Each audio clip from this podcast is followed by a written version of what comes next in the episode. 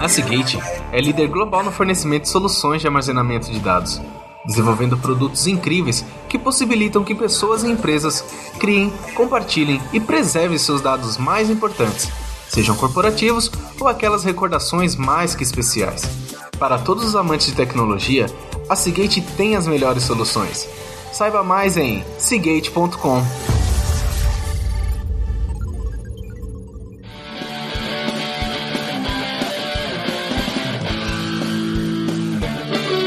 Meia Lua Cast, upando sua cultura sem uso de cheats.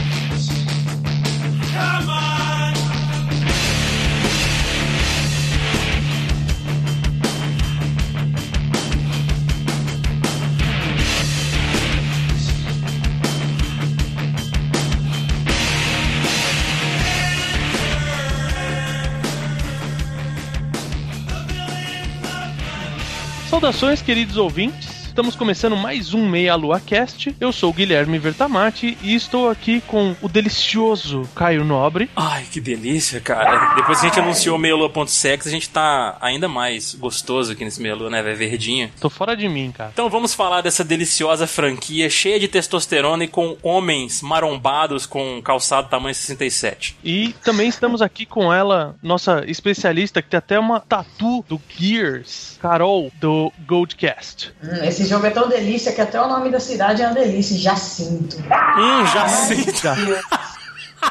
Sentiu, cara? Sentiu aí? Eu senti a delícia penetrando em mim. Você tá no lugar certo? Tô, Jacinto. Hum. Jacinto. Ai, que delícia, porra. Caralho. Ai, o pior é que eu não tinha nem atinado pra esse nome, velho. Ai, cara, tua mente não tá no nível da minha. Não tá, velho, droga. Eu tenho que evoluir aqui, cara. Porra. Mas antes da gente começar a esburacar Jacinto. A gente vai pra nossa sessão de recados. Delícia.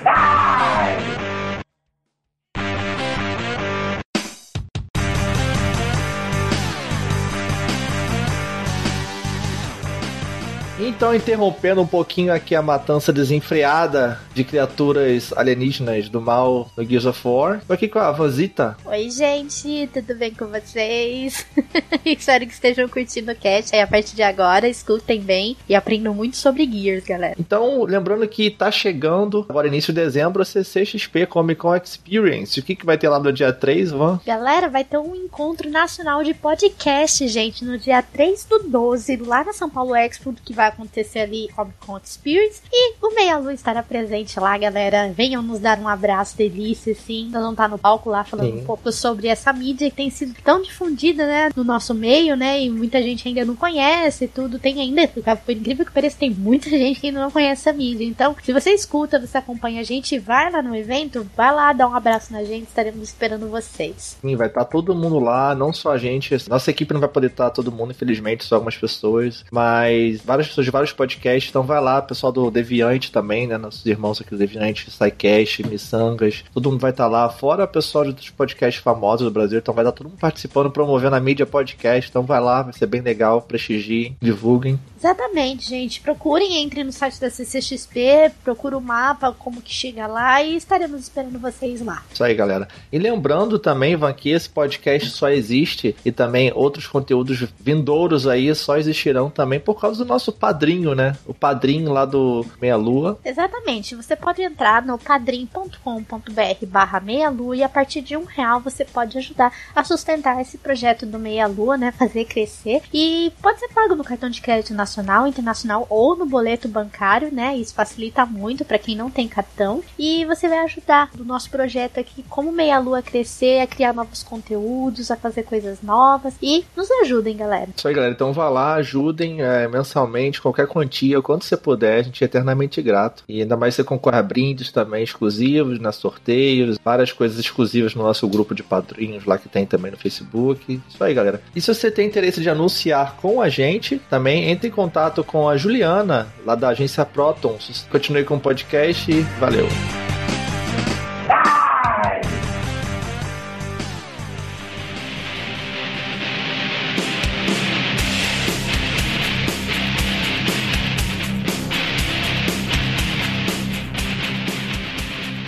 Estamos de volta e a gente vai falar hoje desse game que é uma franquia consagradíssima da Microsoft, né? Sim. Gears of War. Oh yeah. Teve o seu último jogo lançado agora esse ano. Dia Passado. 11 de outubro. Ah, então aí, ó. Está fazendo 10 anos, hein? 10 anos de Gears. É, exatamente. Ó. O primeiro jogo foi lá em 2006, né? O primeiro game, então, 7 de novembro. Ai, que delícia. muito bom, Ai, cara. Isso só Gostoso. prova que eu tô velha pra caralho.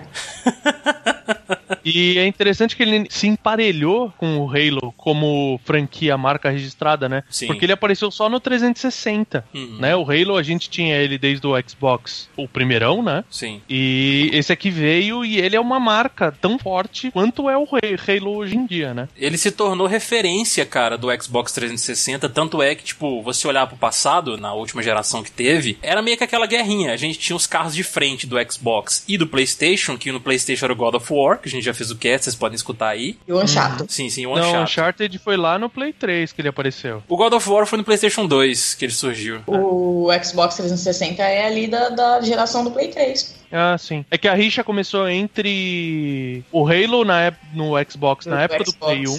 E o Play 1, eu, eu acho que ele tinha outros jogos de tiro. Eu acho que o Medal of Honor era muito forte. Tinha, você tinha outros jogos de tiro também, né? Uhum. Mas o realmente virou uma referência brutal quando entrou o Gears, né? E era um motivo de muitas pessoas comprarem o videogame, vamos dizer assim, entendeu? Gears of War, porque ele era referência, cara, na época, não tinha como, pô. Foi meio de explodir a cabeça das, das pessoas, saca? Assim, é system seller mesmo. De visual, assim, de você bater o olho, ele é bem muito emblemático, ele é muito forte. A armadura dos personagens, os Locustia, ele tem um visual proporções. bem. É, as Porções proporções. dos personagens. Ele tem um visual que chama bastante atenção, que, que é um negócio que você não vê em outros jogos, assim.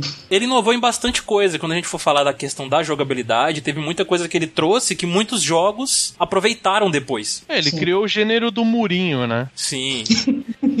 ele popularizou, na verdade, o cover, que a gente vai falar aí também no- na jogabilidade. Mas teve muita coisa interessante que ele trouxe também. Por exemplo, o sistema de saúde mesmo que o Gears tem, que é de você tomar tiro e aparecer aquela caveira com engrenagem no meio e tal, e você se esconder e ela sumir. Isso foi uma coisa que o Gears trouxe que muitos jogos adotaram depois, saca? Assim, é É, tirar vai a barra de HP bala. e tirar a obrigatoriedade de você ter itens de vida ao longo da fase, né? Exato. É. Deixa o jogo bem mais dinâmico, na minha opinião. Se você estiver jogando mais de uma pessoa ali, um co-op, você tem que ajudar o amiguinho, né? Porque se ele morrer, você morre junto. Exatamente. Isso é muito legal. Mas a gente vai falar dessa parte da mecânica, mas é bem legal isso do o co-op, ele é realmente co-op. É difícil você ver jogos hoje em dia. Os jogos hoje em dia eles são meio que cooperativos, mas também é uma disputa interna, né, É. vamos dizer assim. Uhum. Ele me lembra bastante o Army of Two, que o Army of Two você depende um do outro pra jogar, né? Hum, Sim. Modo co-op, é, é bem... Ele teve uma versão pra Mac, por incrível que pareça.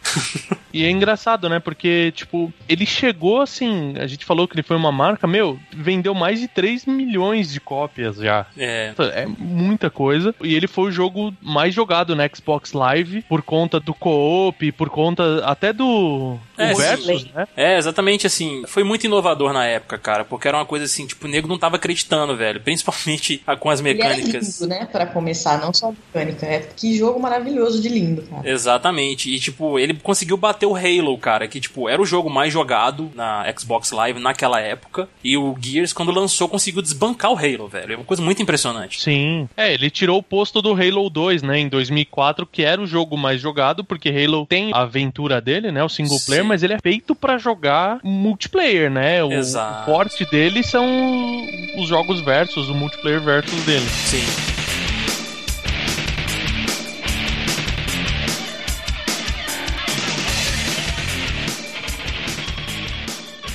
Caio, já que você vai começar logo menos a falar bastante, diga qual foi seu primeiro contato que você teve com o game. Cara, é por incrível que pareça, eu não tive um Xbox 360. Oh, É triste, essa história é muito triste. Eu fiquei muito tempo atolado com o meu PC, sempre fazendo upgrade, upgrade, upgrade. Mas eu fiquei muito feliz quando eles anunciaram o Gears of War, a versão dos PCs, né, que teve também, pra Windows aí no caso. Eu tava muito louco, cara, com o Gears, quando ele lançou assim. Porra, eu não tenho videogame, não tem como comprar, como é que eu vou fazer? Eles anunciaram a versão versão do PC, eu fiquei muito feliz. Comprei o jogo por uma bagatela, eu paguei acho que uns 45 reais, velho. Eu não sei como, mas paguei. Foi, foi sensacional, sabe? A experiência com Gears assim. E quando eles anunciaram Gears 2, velho, eu torci muito pra eles lançarem também uma versão pra Windows que infelizmente nunca aconteceu. Nunca mais, né? Foi só o um. Acabou que eu não cheguei a ter contato, cara, assim, com Gears 2 ou o 3, ou o Judgment, né? Que é o último que teve aí antes do 4, porque eu não tinha o videogame e eu fui ter contato com eles é, só recentemente, depois que eu adquiri o Xbox One e eles habilitaram a retrocompatibilidade, né? Aí eu pude ter o contato com o Gears 2 e o 3 que eu tenho aqui e não finalizei, infelizmente, mas pelo menos eu sei um bocado da história. Sim. E você, Carol? Quando que você teve contato pela primeira vez? Eu A sei que você tem uma história história muito forte com seu irmão, né? Do Gears. Sim, com game em geral, né? a história com meu irmão, desde eu comecei a jogar em três aninhos lá no Atari, jogar entre aspas, né?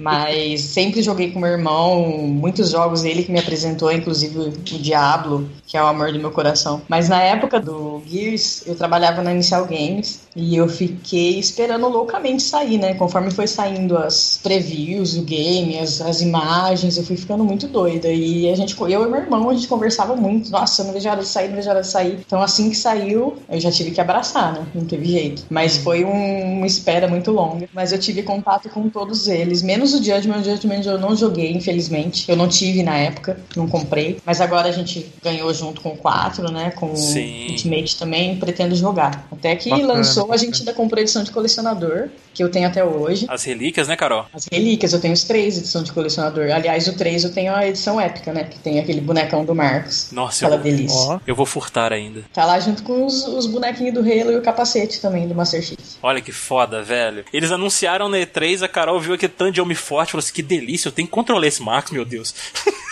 Nossa. Ah, o Marcão foi dominar Marcos. primeira vista, né? O filho da puta, folgado, arrogante. É o cara, velho.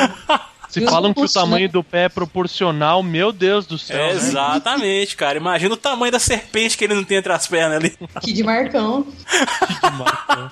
E todos eles, né, conforme foi saindo o 2, o 3. O 3, uma coisa que me marcou muito foram os teasers que eles lançaram, né? Sim. Primeiro que a gente sabia que, assim, entre aspas, seria o último, seria o fechamento da trilogia, a gente achou que não ia ter mais, né? E aí eles adotaram aquela frasezinha, né, Brothers to the End, e eles lançaram, acho que, três teasers que foram muito lazarentos, vai. Uma foi com a música do Mad World, a Nossa. outra foi com a Hurt do Johnny Cash, então, tipo, nossa, eles não conseguem fazer uns vídeos pra emocionar, igual fizeram com o 4, né, Caio? A gente Peraí. comentou disso. Eles lançaram uma música de um trailer do Gears 3 com Johnny Cash Hurt. Sim. É, velho, foi até, se eu não me engano, assim, foi meio que o debut da música, da, da regravação, porque essa música não é do Johnny Cash. Eu sei. Você é. nunca viu, Caio? Não, Ah, o trailer eu não vi, velho. Depois eu te mando. Depois procurem. Cara, eu adoro essa música, velho, do Johnny Cash. É muito foda. Não é do Johnny Cash, mas ele cantando ficou muito foda, velho. É aquele tipo de música que consagra a pessoa que canta melhor, né, Sim. velho? É, O Johnny Cash cara, arregaçou cantando essa música, foda-se quem compôs. Essa música é do Nine Inch Nails. Sim. E eu lembro que eu li uma matéria do cara que compôs a música, do vocalista do Night Nails, falando que a música era do Johnny Cash, cara, porque é como se ele tivesse escrito a música, que a versão dele ficou tão foda que é, puta, ele até abria a mão da música, tá ligado? E Ele realmente. acertou, né? Porra, é, É. demais. A, a versão do Johnny Cash é muito boa. É maravilhosa, nossa senhora. Eles conseguiram casar o vídeo com a música, tipo, de uma maneira que ô, eu chorava por oceanos. Aliás, a Microsoft fez muito bem isso, porque o trailer do Halo 5 Sim. também, eu não lembro que música que é, mas caralho, velho, casaram com a música e é animal, velho, é animal. Sim. e- Eles Assim, são é. foda, velho. Eles têm as manhas, cara, de fazer isso, velho. Porque o a Carol do Gears 4 mesmo, que eles mostram o Marcos lá com o JD, que é o filho dele pequeno, com a Anya, depois mostra ele mais velho e a música rolando, e tipo aquele negócio todo isolado com ele mais velho, enfrentando um monstro. Puta que pariu, velho. Não, não, não faz comigo, não. É pra chorar, cara. Eles fazem pra chorar. É uma coisa que eu lembro do, desse teaser, Caio. Depois eu vou mandar pra você ver do Hurt. É um teaser que ele vai mostrando os caras, os personagens, como se eles tivessem sido queimados. Ah. cinzas, né? E até a música, é, o Taylor, se eu não me engano, chama Ash to Ash. Acho que é o Mark, não é o Cole. Ele vai correndo no meio dos caras, assim, e trombando, e eles vão se despedaçando em cinzas, assim. É muito animal, cara. Cara, que doido, É velho. muito foda. Eu vou mandar pra você ver, você vai ver. Vai chorar, Kai, vai chorar. Eu tive um contato com game também, mas foi interessante porque eu tive um contato mais tardio que o Caio ainda. Olha aí. Eu também, eu não tive nem o Xbox, nem o Xbox 360 e nem meus amigos na época. Aí, ó. Tanto que pra mim era um videogame tipo, puta, que jogo que tem esse videogame, sabe? Quando eu comecei a olhar e tal, porque eu sempre tive game da Nintendo, né? Aí, porra, eu comprei o Xbox One, né, e tal, aí tava vendo os jogos, e teve um dia que eu fui na casa do Renato, cara, isso faz tipo, sei lá, quatro anos atrás só, pouquíssimo tempo, e o, o Renato, pra quem escuta bastante, a gente sabe que ele não termina jogo nenhum, né? É, sim. Ele começa todos os jogos e não termina nenhum. E, Porra. meu, foi muito legal, foi uma experiência muito legal, porque ele tinha começado a jogar o Gears 1. E a gente tava comentando, tipo, meu, a gente já tinha jogado Mario Kart, sabe? Já tava jogando outras coisas co Ele falou, pô, tem um jogo legal do Xbox que é cooperativo. E ele tinha o Xbox 360 lá. Sim. Uhum. Vou te mostrar. E eu comecei e tal. Mano, a gente começou a jogar. Meu, a Tati. Sério, a gente tava jogando. A gente começou a jogar, tipo, depois do almoço. A Tati virou pra gente. Era, tipo, sei lá, quase meia-noite. Falou: Gente, vocês não vão comer. Eu tô morrendo de fome, seus retardados. Vamos sair Ai. pra jantar. Tadinha. Hum, Velho, porque a gente alucinou. Foi muito, muito bom jogar cooperativo e, tipo, divertido, sabe? Porra, era um cooperativo local, assim, que fazia muito tempo que eu não jogava. Aquele negócio que eu falei, assim, era uma. Ele tem uma característica de cooperativo muito boa, sim. sabe? É, é, você chega a certas partes, cada um tem que ir pra um lado, você escolhe. Porra, é. Nossa, e um lado pega o morteiro pra ajudar a limpar o caminho do outro lado, Uhum. sabe? Porra, é muito, muito legal essas coisas. Aí, assim, foi muito legal porque eu tive, eu acabei o 2. Aí, quando ativaram a retrocompatibilidade, o 3 eu não joguei ainda, mas joguei o Judgment. Uhum. Porque é muito legal. Só que aí agora sendo o contraponto, né? Pra mim ele é um jogo assim, eu acabo um dele, eu tenho que dar um tempo pra jogar o próximo, entendeu? Uhum. Porque o estilo é muito. A história é legal e tudo mais, mas o estilo ele acaba me cansando depois de um tempo, entendeu? Eu vou jogar, eu vou acabar a campanha, sei lá, em dois, três dias, jogando que nem um animal, mas depois eu preciso dar aquele refresh, sabe? Eu fico, sei lá, um, dois meses sem É. encostar no jogo pra conseguir pegar ele de novo. É, por causa do esquema de ondas e tal, assim, do, do game, né? Tipo, funciona muito bem, mas realmente acaba ficando um pouco repetitivo. A ponto de. Eu me divirto muito mais. Eu fico trocando de arma toda hora pra Sim. variar. Uhum. Eu sei que, tipo, se acaba o jogo, é muito legal, tipo, e muito mais tranquilo você jogar com a Lancer do começo ao fim. Sim. Que é uma arma boa e É, tal, não sei o que. é a Mas, minha favorita. Então, sem dúvida. mas, tipo, eu ficava trocando de propósito, sabe? Tipo, ah, vou pegar esse sniper. Ah, é vou porque tem tanta arma legal, diferente, tem umas armas muito diferentes, né? é Tem, legal tem. isso. Eu tenho uma coisa quando eu tô jogando Gears, cara, que eu tomei tanto amor pela Lancer e a sua serra deliciosa, que eu adoro cortar também. inimigos. Nossa, é muito gostoso isso. Que quando eu vou trocar alguma arma, tipo, ah, as balas da Lancer acabam. E, tipo, eu tô com uma shotgun que eu normalmente eu preciso pra alguns momentos. Eu fico com dó, cara, de trocar minha Lancer. Eu também, cara. Ah, sim. eu, não, eu não tenho dó, não, cara. Eu jogo a Lancer fora, falo que se foda, eu pego a próxima. Dependendo da parte que você tiver do jogo, você demora pra achar Lancer de novo. Aí eu fico com essa dó também. Sim. né? E como ele tem aquele esquema interessante, né? Que o pack de munição de armas humanas, ele é genérico, né? Sim. Tipo, você pega outras armas do Locust no chão, eles recuperam munição, mas não recupera a munição da Lancer. Não. É. Só que aí, se, tipo, não importa se você tem shotgun ou própria Lancer ou qualquer outra arma humana, o, o sniper humano, você acha aquela caixinha de munição padrão, né? Então dá pra fazer isso. Você guarda a Lancer sem munição, vai usando outras armas Uhum. e depois troca, né? Agora, uma coisa que é falta de capacidade minha, tipo, uma arma que eu raramente usava, e eu vejo pessoas que sabem jogar direito e funciona bem, é a granada, cara. Eu acho que eu. tipo, Sério, Adoro eu, acab- granada. eu só usava granada em, em chefe, em bicho maiorzão, sabe? Se é no 2 ou no 1, um, mas aparece aquele bichão com uma Gatling gigante, que ele é mais parrudo. Ali eu uso granada, mas o resto, mano, vai vindo wave atrás de wave e não. No Granada eu me dou bem. O que eu não me dou bem é Sniper. Nossa, eu odeio Sniper. A sniper é legal que a cabecinha sobe. É, eu- Nossa, meu- mas eu sou lesada demais pra jogar com Sniper. Eu gosto de sniper também, às vezes, assim, tipo, eu não gosto de ficar com sniper por muito tempo. Mas, caramba, eu gosto de pegar o sniper de vez em quando pra poder dar umas pipocadas na cabeça dos bichos. É muito gostoso isso tudo Não, eu também. sou muito ruim de mira. Nossa, eu sou muito ruim de mira. Pra matar os boomers, principalmente, que são aqueles patolões, os loucos que, que usam aquelas lança-granada. Caraca, velho, é.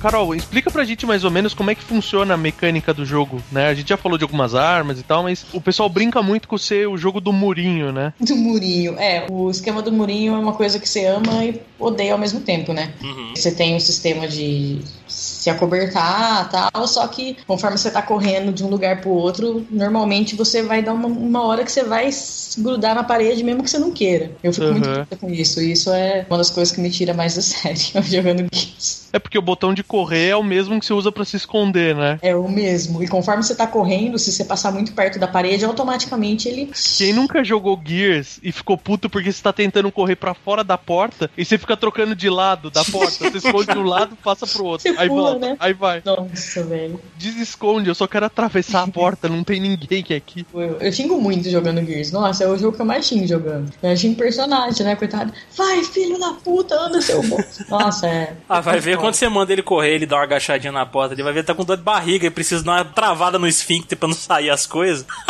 Ai, é uma sofrência. Isso aí pra mim é uma sofrência. Cara, mas realmente é complicado. O cover é muito bom, foi bem aplicado no Gears e tal, assim, muitos jogos inclusive adotaram ele depois também, apesar de não ser uma coisa nova no Gears, mas cara, dá pra você passar muita raiva com cover. Nossa. Dá. O legal do cover é que mesmo correndo, ele dá aquela agachadinha e ele corre meio se acobertando ali. Exato. Isso é muito Ele não massa. corre todo pimpão, né, com a arma no É. meio. Cover, pra quem não sabe, né, tá meio perdido aí, é a questão de você se esconder. Ele é um jogo que ele é todo baseado em você se e se esconder. Então você se esconde atrás de uma parede, atrás de uma mureta. Sim. Às atrás- vezes é até atrás Não. de ovas de, de demônio, né, Caio? Sim, é. No Gears 4 tem muito isso. E todo jogo, a mecânica é construída pra você conseguir atirar através dessas brechas, né? Ele é bem construído, tipo, o botão que mira, você, tipo, sai a quantidade certa, né? Não é aquele jogo shooter que você tenta fazer o murinho, mas aí você vai dar um passo pro lado pra atirar e, na verdade, seu corpo inteiro sai pra fora É. da proteção, Ah, você isso é atira e foda. volta. É, não, ele é feito pra isso. Isso é uma coisa que o Gears trouxe que foi bem legal realmente, porque eu não lembro se nos jogos anteriores que usavam cover tinha isso, acho que não, acho que o Gears que trouxe isso. Ele te dá duas opções de atacar os inimigos no cover. Uma, você usa o gatilho pra levantar o seu personagem e mirar de forma que ele fica um pouco na cobertura ainda, mas ele se mostra e ele te- tem a possibilidade de tomar dano. E você pode simplesmente apertar o botão de atirar. Ele não aparece, mas ele tipo, ele atira. Claro que a mira não é tão precisa quanto, Ele põe a arma pra cima e fala: foda-se quem pegar, não tô nem aí, vai atirar. É, exatamente. Tô nem fudendo, vai nem quem vai mesmo aqui e foda-se, entendeu? Mas, cara, ajuda muito, tem hora, viu? Sim. Nossa, isso ajuda muito. Caraca, velho. A hora que eu ficava com o cu na mão lá pra poder botar a cabeça pra fora, porque isso é uma coisa que eu passo muita raiva no Gears, cara. Os inimigos, eles têm uma precisão com pistola de sniper, velho. Não tem cabimento. Então, assim, você botava a cabeça pra fora, o cara podia estar com um alfinete. Ele tacava e acertava na sua cabeça, entendeu? Era foda. Então. Essa é a desvantagem de você sair do cover só um pouquinho, né? Porque a parte que você vai sair só um pouquinho é a sua cabeça. É a cabeça, Exato. sua Então, se ele te acertar, você vai tomar dano dobrado. Exatamente. Até se o cara tá com a pedra, ele te acerta na cabeça, velho. Essa questão de atirar assim, né? Pode parecer tipo, ah, mano, mas aí você não mira. Mas é legal porque a mecânica é construída porque o, o inimigo ele também usa o murinho. Sim. Então, se tem aquela galera atirando em você e você faz isso, o pessoal se esconde. Então, te dá a Exatamente. oportunidade de você fazer isso, levantar e o- a mecânica não é feita pra, tipo, aí todos os monstros levantam ao mesmo tempo, tipo, como se fosse um hive mind, né? Sim. Todos têm a mesma mente, levantam e atiram em você. Não. Um levanta na esquerda, depois outro cara levanta, levanta um cara lá no fundo. Então aí você começa a administrar, né? Porque aí você vai atirando em cima de um cara, ele se esconde, aparece outro. É, a inteligência artificial do Gears, ela é boa, cara. Mesmo o primeiro, né? Sim, porque assim, os inimigos, igual vocês falaram, eles se escondem, eles usam cover assim como você. E, cara, tem momentos que eles ligam o modo kamikaze, que você, se você não tomar cuidado, você desespera lá e você morre na hora. Porque eles partem pra cima de um jeito que essa questão de você atirar sem mirar te ajuda nisso também. Porque quando eles saem do cover e você começa a atirar loucamente, tem situações que eles continuam vindo e você acaba matando eles, mas tem situações que os caras voltam, velho. Sim, ele volta e se esconde, é. É, então, isso ficou muito legal no Gears. É muito bacana E também. eles avançam o terreno, né? Não é aquele cara, tipo, ele se posiciona num murinho e fica ali até, tipo, ou ele matar você ou você matar ele. Sim. Ele, tipo, meu, vocês estão trocando tiro, de repente tem um murinho mais pra frente, ele vai dar essa corrida louca, se esconde e depois ele continua atirando. E sem falar da questão assim, de tipo, sei lá, você atira muito na perna do inimigo ou no parte de baixo do tórax, ele só cai. E o próprio inimigo pode fazer esse negócio de ressuscitar, né? Sim. Sim. O inimigo sai correndo e levanta o outro do chão, você filho da puta. Me dá uma mano. raiva, velho. Era isso que eu ia falar. Ou você mata o Lazarento, ou ele vai, o amiguinho vai vir levantar. Do mesmo jeito que seu amiguinho vai te levantar, o Locust também vai. É. É Exato. foda, dá uma raiva, mano. É muito legal, cara, porque quando você tá jogando, mesmo os inimigos sendo parecidos, você acaba marcando um, o filho da puta. Igual, por exemplo, esse cara, você, você derrubou um cara, o outro foi lá e levantou um amigo dele. Falou, ah, é, filha da puta, eu sei que eu vou serrar primeiro então. É. Entendeu? Você pode estar fudido, você dá um jeito de chegar atrás dele e meter a serra elétrica. né? Exatamente. É, eu, eu exato. Só pra faço. se levantar agora, desgraçado. Eu, eu normalmente eu fico tão puta nessa situação que eu vou de peito aberto acima do cara só pra ver se eu consigo matar, mas mesmo que eu morra. Em compensação, tem a satisfação contrária de você ver o louco se arrastando e você ir lá e com seu pé 57 pisar na cabeça do desgraçado. Ah, é tão Aquela gostoso. pisadinha no pescoço. Nossa, é tão bom, cara. Ouvir aquele crack. É, e não tem sensação melhor que você abrir uma bunda nas costas do inimigo com a serra, velho. Abrir uma bunda. né? Olha, olha, Caio Caio, isso é um podcast de família. Família é. De pai de Meia família. lua ponto sexy, o podcast de família. Exato. Pod- podcast do pai de família. Caralho, Uma outra coisa que eu acho legal nas mecânicas do Gears, que ele, ele adicionou no primeiro game, e eu acho bem legal, cara. Se algumas pessoas podem até se irritar, mas é o sistema de carregamento das armas que eles colocaram um pequeno minigame, cara. Eu acho legal, velho. É eu legal, gosto, é legal. legal também. O jogo não te dá colher de chá, entendeu? Tipo, por exemplo, se, tá- se você tá numa guerra, você não vai, tipo, acabar sua munição, você, tipo, costa a munição ali, coloca rapidão e já volta a atirar. Não, velho. Tem que ter dificuldade também nisso aí. Aí eles colocam um minigame, que é uma barrinha. Tem o ponto da barrinha que é branquinho, que se você apertar no momento, ele faz a recarga mais rápida. Porém, se você não conseguir acertar aquele ponto branquinho, ele demora mais do que o normal pra carregar. Ele dá uma travada É, tem, linda tem na três arma. cores, né? Na verdade. Ele tem a parte escura. Se Sim. você apertar ali, a arma vai travar. E é legal que tem uma animação, tipo, dele dando soco na arma, tá ligado? Sim. Tentando. Esse xingando. É bem legal. Aí tem um trecho que ele é menos claro. Que se você clicar ali, ele carrega mais rápido. Porque você pode simplesmente esperar a barrinha inteira aí e o reload ser o normal, né? Sim. E tem um trecho que é branquinho, é bem pequenininho, Bem o branquinho mais forte. Se você clica bem ali, além do reload ser mais rápido como na outra parte, as balas elas ficam piscando e você dá mais dano. Aquelas balas dão mais dano que o normal. É legal o sistema de carregamento que depois de um certo tempo você jogando, você já até nem olha mais, né? Você sabe o tempo pra você apertar. É automático. É. Isso É. eu, fiquei, eu comentei com o Caio, eu fiquei puta que no 4 eles trocaram a posição. Sim. Eles colocaram exatamente no meio da barra, porque antes era um pouquinho pra esquerda, né? Exato. Agora é bem no meio, certinho no meio. Puta, é pra acostumar de novo. Outra coisa legal também, os desenvolvedores eles se inspiraram, cara, no Resident Evil 4 pro posicionamento da câmera, né? Que se vocês olharem o Leon lá, delícia, o homem da franja, Sim. nossa senhora, que delícia. Fica pouco próximo ali do ombro do Leon, meio de lado assim, ficou bem legal, bem bacana. E só uma curiosidade, eles falaram que essa questão da cobertura, né, do sistema tático que o Gears usa, eles se inspiraram num jogo que chama Kill Switch. Eu nunca ouvi falar. Oh, você nunca jogou Kill Switch? Não, não joguei, velho. Sério. PS2. É, eles se inspiraram no Kill Switch pra poder fazer o sistema de cover do Gears. É que eu conheço muito joguinho aleatório, assim, da época que eu trabalhava no- na inicial. A gente, né, não devia falar, mas vendia muito jogo pirata. Então, tipo, qualquer porcaria que saía jogo que você nunca ouviu falar na vida, chegava lá. Uhum. Então, eu conheci muito joguinho assim. Joguei muito Hello Kitty. Nossa, ok. Viu? Não, mas é, é verdade. O Kill Switch é um, é um jogo bem bacana. Ele saiu só pra PS2, se eu não me engano. É bem legal. Ah, não, ele saiu bacana. pra Xbox também. Pro primeiro Xbox, é verdade. É da época. Mas é bem legal. Bacana, velho. Pô, interessante. Eu vou dar uma olhadinha depois. Só pra poder matar a curiosidade. Legal. O sistema de dano a gente já falou, né? Mais atrás, que o Gears inovou nisso aí. Muitos jogos utilizaram isso mais pra frente depois. Uhum. Ah, eu queria fazer uma ressalva de mecânica do morteiro. Puta, que Ah. arma da hora, velho. Que além do ângulo. Eu tava vendo o Caio jogando em live, eu tava ficando puto, velho, porque não. Ele não lia a minha mensagem no chat. É, velho. Ô, Carol, eu tava usando o negócio errado, Carol. O porteiro nunca Qual, chegava lá do outro lado, porque você tem que segurar o botão pra regular a força além do ângulo. É, lembra, Carol, quando eu tava jogando com você no co-op, que eu tava do outro lado com o morteiro, e meu morteiro nunca Nossa. chegava lá? E o porteiro caindo no meio ali, tipo, tal.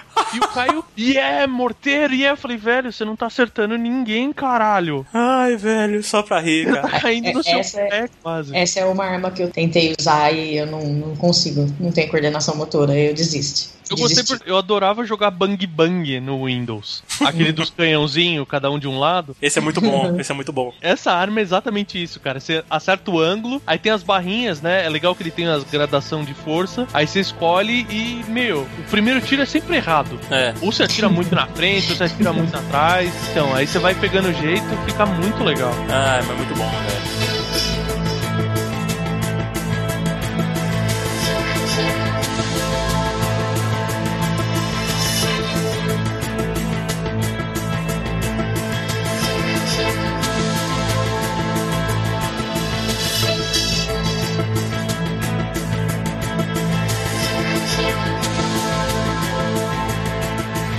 Bom, continuando, né? A gente já falou das mecânicas, falta a gente falar do enredo, né? Do delicioso enredo. É um enredão muito delicioso. que horror. Eu já sinto Já esse sinto enredão. enredão. Caralho, eu fiz a mesma piada que o Caio, velho. Caralho. É muita sintonia, fala sério. Demais. Já sinto enredão, velho. Porra. Deixando o oco em mim. É muito importante falar do enredo do Gears, porque a galera normalmente tem muito preconceito com jogo de tiro, fala que não tem história, né? Que é uma coisa que o Gears já desmente isso, né? Porque é uma história muito foda. Então, é uma história legal e é uma puta história da hora pra quem gostava de filme de Brucutu antes, né? Sim. É uma história de guerra do Brothers in Arms, tá ligado? E tudo é muito legal, velho. É, eu sei que a gente falou na live de um outro cara, mas eu gostaria muito de ver Dwayne Johnson como Marcos no filme do Gears. Só pra deixar esse A adendo. gente falou do cara do Guardians of the Galaxy lá, né? Do... Ah, Eu não lembro o nome do personagem. Daquele grandão. Ah, né? daquele parrudão, sei, aham. Isso. Aquele cara que é lutador. Tá que E pariu, ele hein? ia ficar igualzinho, mano. Nossa senhora, Né? por favor.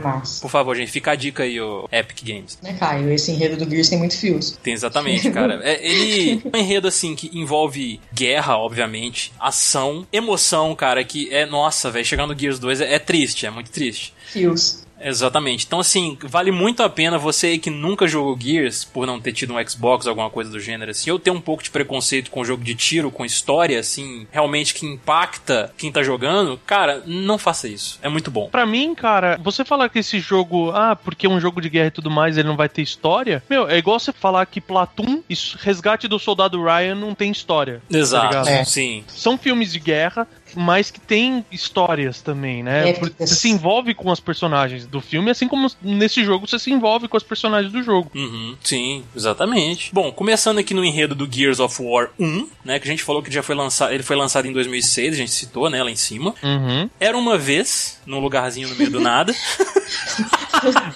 Era uma vez num lugarzinho no meio do nada chamada Jacinto. Jacinto. Já sinto a cera. Não, quer dizer, sério. um pouquinho antes do jogo, na verdade, isso aí, né? É, verdade. Um pouquinho antes do que se passa o Gears 1 ali, ele tem toda uma história antes disso, né? Ele dá um prologue. Isso, exatamente. Onde no futuro os humanos colonizaram um planeta chamado Sera, que é o planeta que passa todos os jogos aí. E após anos e anos de exploração e uso dos recursos naturais desse planeta, eles começaram a se esgotar, a vá. Inclusive, eles foram pra Sera justamente porque eles fizeram o mesmo com a Terra, né? Exatamente. Eles acabaram com a Terra, falaram, hum, já fudeu aqui, vamos pro outro. Porque o ser humano é legal assim. Exatamente. Beijo, engenheiros de Minas. Aí só que antes que Sera ficasse totalmente sem recursos, foi causado um acidente com uma broca de petróleo em um determinado dia, que acabou revelando um líquido viscoso com um verde fosforescente que eles acabaram batizando de emulsão, né, ou emotion. Emotion. Emotion é, emo- emoção. Emotion, né, emoção. Hum, É, combina com Gears Emo- Mas, é- Emotion mas também. a palavra em português é emulsão. É emulsão ou emulsão? Em português é emulsão. Emulsão. Ah, Isso. entendi. Beleza, bacana. Emulsion é em inglês. Isso, exato. Aí no início, a emulsão, né, ela não apresentava nenhum tipo de usabilidade para os habitantes lá em Sera. Até que um cientista chamado Alan Cooper, ele criou um processo chamado Light Mass, que seria basicamente uma espécie de fusão a frio que tinha como resultado a liberação de uma grande quantidade de energia. Aí a descoberta desse processo fez com que o Emulsion se tornasse uma fonte de energia barata e eficiente, além de ser extremamente abundante no planeta. A gente tá precisando de uma dessas aqui no Brasil, hein? Que era o que eles estavam procurando, né? Exatamente, porque eles estavam à beira de uma crise energética, né? Isso foi uma solução perfeita pra eles quando eles encontraram o Emulsion lá. Foi o que aconteceu com a gente quando a gente descobriu o petróleo, né? Exato. Porque a gente usava carvão, né? Sim. Aí o carvão tava mais difícil de achar e não tava sendo tão bom assim. Aí descobriram a queima do petróleo, né? Como fazer a queima do petróleo. Sim. Porém, com o tempo, né, e com o Emulsion sendo vendido aí a preços extremamente baixos, isso acabou sendo um golpe pro setor financeiro que culminou aí numa crise econômica. Tipo, a VAR, de novo, né? Ah, eu Pepe. Ah.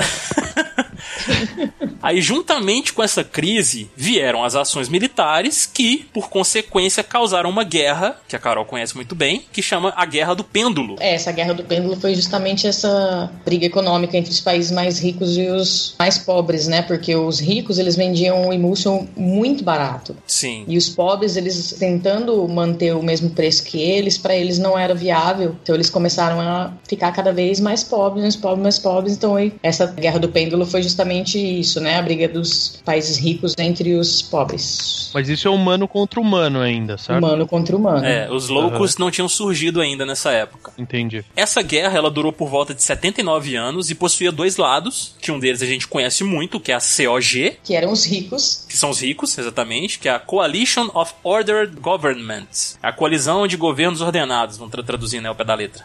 E a sigla COG, ela é o. dá pra traduzir, né? Como engrenagem, né? Sim, Engrenagem. exatamente. Que Gears também, né? Pra gente também vale. E é o ícone do é o game. ícone né? do jogo, é uma engrenagem, é. Exato. E a UIR, que é a União das Repúblicas Independentes aí, que como a Carol falou, ela representava os países pobres. Uhum. A COG, né, saiu vitoriosa devido ao uso de uma arma que eles batizaram de Hammer of Down, que traduzindo é o martelo da aurora, que eles traduziram pro português. Uhum. Que nada mais era, cara, que era um canhão orbital com poder de fogo suficiente, cara, pra devastar cidades inteiras. E é uma arma, assim, poderosa no game também, quando você adquire, saca? Ai meu Deus, graças a Deus que finalmente deram um nome pra uma arma satélite sem o nome de Thor ou Zeus, cara. É verdade, né? Eu já tá. Sério, é tudo Zeus Canon, Thor Canon. Velho, chama de outra coisa.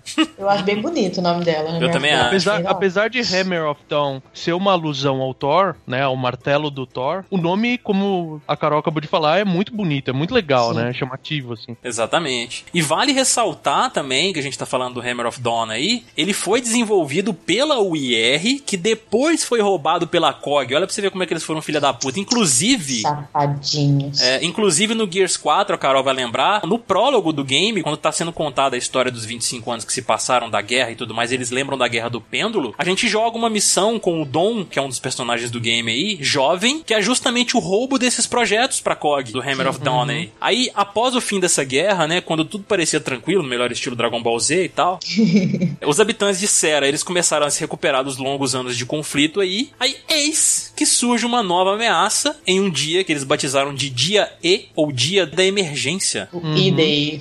Isso, E-Day, onde criaturas que eles batizaram de loucos emergiram do subsolo de Sera, matando a todos que cruzassem o caminho, velho. Tipo, deu Eles- bobeira, tomava um pipoco. Que é exatamente onde começa o primeiro Gears. né? Exato. Aí o impacto, ele foi tão gigantesco na população quando os loucos ah, apareceram que 90% dela, cara, foi dizimada nas primeiras 24 horas. E os líderes do COG, que era a única organização aí que tinha sobrado, porque o IR tinha ido pro caralho, eles se viram forçados aí a evacuar todos os sobreviventes para a cidade de Jacinto. Já sinto. Ah, é verdade. Aliás, verdade, tem- é aí que começa o 1. Tem uma visão do que, que seria isso. É aquele negócio, o formigueiro ele tá de boa. Sim. Você dá aquela raspadinha na parte de cima, não acontece nada. De repente você vem com um negócio e fura o formigueiro, que é o Hammer of Dawn, aquele raio Sim. atravessa. Mano, aí é barata voa, mano. É formiga pra tudo quanto é lado, fugindo, caralho, a quatro. Foi o que aconteceu, cara. Arregaçou a vida humana. Exatamente. Exatamente isso. E Jacinto, é um dos poucos lugares seguros do planeta por conta do solo dele composto de granito que impedia a invasão dos loucos pelo subsolo, né? Porque eles não conseguiam quebrar para poder invadir as cidades. Aí, após a evacuação, né, eles usaram o Hammer of Dawn novamente para poder destroçar boa parte do planeta, cara, na esperança de acabar com os loucos. Lógico que isso não deu certo. É lógico, né? Tipo, hum, a gente usou o Hammer of Down e deu um problema do caralho. O que a gente faz? Que tal a gente usar o Hammer of Down? Puta, boa ideia, velho. Vamos de novo. Não faz sentido essa porra. É, meu amigo. Aí o- os poucos sobreviventes, cara, eles travaram uma batalha que durou mais ou menos uns 10 anos aí, onde um jovem oficial, conhecido como o delicioso e másculo Marcos Fênix, a Carol até suspira lá, que ele já havia se destacado nas guerras do pêndulo e chamou ainda mais atenção quando os loucos surgiram, entendeu? Por causa da sua capacidade de combate e tal, da sua inteligência né, é, militar e tudo mais. Ele rapidamente ele subiu de posto até que num determinado dia, em uma batalha acirrada lá contra os loucos, o Marcos ele foi forçado, cara, a abandonar o posto dele pra poder resgatar o pai, cara, o Adam Fênix, o nome do pai do Marcos, que também era a única família dele, velho. Tipo, porra, o cara tava numa encruzilhada, tipo, ou ele ficava ali obedecendo ordens, ou ele perdeu a única família dele, saca? Então, emocional bateu e foi isso. Pelo amor de Deus, ainda é ser humano, né, cara? É, claro. Aí, tipo, aparentemente o Marcos ele não consegue salvar o pai dele, só que eles nunca encontram um corpo. Devido a essas ações do Marcos, ele ter abandonado o posto e tudo mais, ele foi condenado a 14 anos de prisão no presídio de segurança máxima aí de Jacinto. Por traição, tadinho. Exatamente, por traição. Isso é muito escroto, né, cara? Demais, velho. Imagina, a população de Jacinto deve ser tipo 15 pessoas, tá ligado? Eles estão guerreando com uma raça filha da puta que tá atirando em todos eles, matando a galera. Qual a melhor coisa que a gente vai fazer depois de ter usado o Hammer of Down de novo? Que tal a gente começar a prender humanos também? Pior, prender o melhor cara que eles têm, a melhor chance que eles têm contra os loucos, que é o Marcos, cara, que é foda, entendeu? Ah, mano, inteligência militar tá de parabéns. né? É, demais, cara, demais. Até que ele é resgatado pelo amigo dele, o Dominic Santiago, né? Que é carinhosamente apelidado de Dom. Aí é onde se inicia o primeiro game. Você lembra, Carol? Que tipo, a gente tá na prisão, aí o Dom chega lá, liberta o Marcos, conta o que tá acontecendo e tal. Aí a COG, eles se viam numa situação delicada na guerra contra os loucos, e eles precisavam de soldados experientes pra essa missão, né? Tipo, pra poder acabar de vez com a ameaça e tal. Aí, por isso, eles libertaram o Marcos. Tipo, ó, né? O pessoal começou a se fuder. Aí, vamos, vamos trazer o cara fodão de volta? Vamos. Hoje tava ganhando a guerra. O que aconteceu que a gente começou a perder? A gente prendeu aquele cara. Aquele cara que era foda ali. Entendi. Aí o Marcos ele volta pra equipe e tal, e depois de um tempo ele assume o posto de capitão do time Delta, que é o time aí, tipo, clássico, né, do Gears aí, que a gente ouve falar o jogo inteiro também, após a morte do comandante Kim, pelas mãos do General Ram, que é o chefe do game aí do primeiro jogo, né, no caso. General Ram Lazarentão. Sim. Inclusive é esse General Ram que entrou pro Killer Instinct, não é? Eu ia comentar isso agora, exatamente. Ele é um personagem jogável lá e muito apelão, inclusive. Aí o Marcos ele toma controle da Operação Light Mass, que tinha como objetivo plantar uma bomba com poder de fogo equivalente a 10 bombas atômicas, né? Pouca coisa. Em uma fenda profunda que aparentemente levava ao centro da força dos loucos. Que essa é a missão que o primeiro jogo passa toda, né? Que é a gente justamente indo atrás, indo em direção a esses túneis pra poder plantar essa bomba e tal. E o game ele termina com o sucesso dessa missão, onde o Marcos e o time Delta eles conseguem uma reviravolta favorável pros humanos e tal. Só que aí no final surge a rainha dos loucos, que se chama Mira, afirmando que a luta ainda não acabou. Que, tipo, é o gancho aí pro próximo game, que no caso seria o Gears 2. Sim. Isso é outra coisa, tipo, sério, sobrou só uma cidade ali. A galera não pode vazar? Tipo, volta pra Terra, deixa a porra do planeta em paz, vai perfurar outro planeta, tá ligado? É, não, assim, eu entendi que eles não tinham meios de saída ali, saca? Eu entendo isso, mas em vez de ser uma missão de resgate pra pegar a galera de Jacinto e vazar, eu tenho certeza que isso foi aquele tipo de decisão, tipo, meu, a gente não pode abandonar esse planeta porque tem a porra do. Emulsion. Exatamente. Que era tipo um negócio praticamente infinito ali, né? Eles iam dar um tiro no escuro saindo do planeta, e como eles tinham uma garantia que era o Emotion lá, eles decidiram arriscar uma guerra contra os Locusts, né? Exato. Nem acontece, né? É só coisa de fantasia isso, ninguém. É, sim. Esse, esse tipo de ação, esse tipo de pensamento não, não acontece no mundo É, atual. não, nunca, cara. Que isso? Não, imagina, até parece.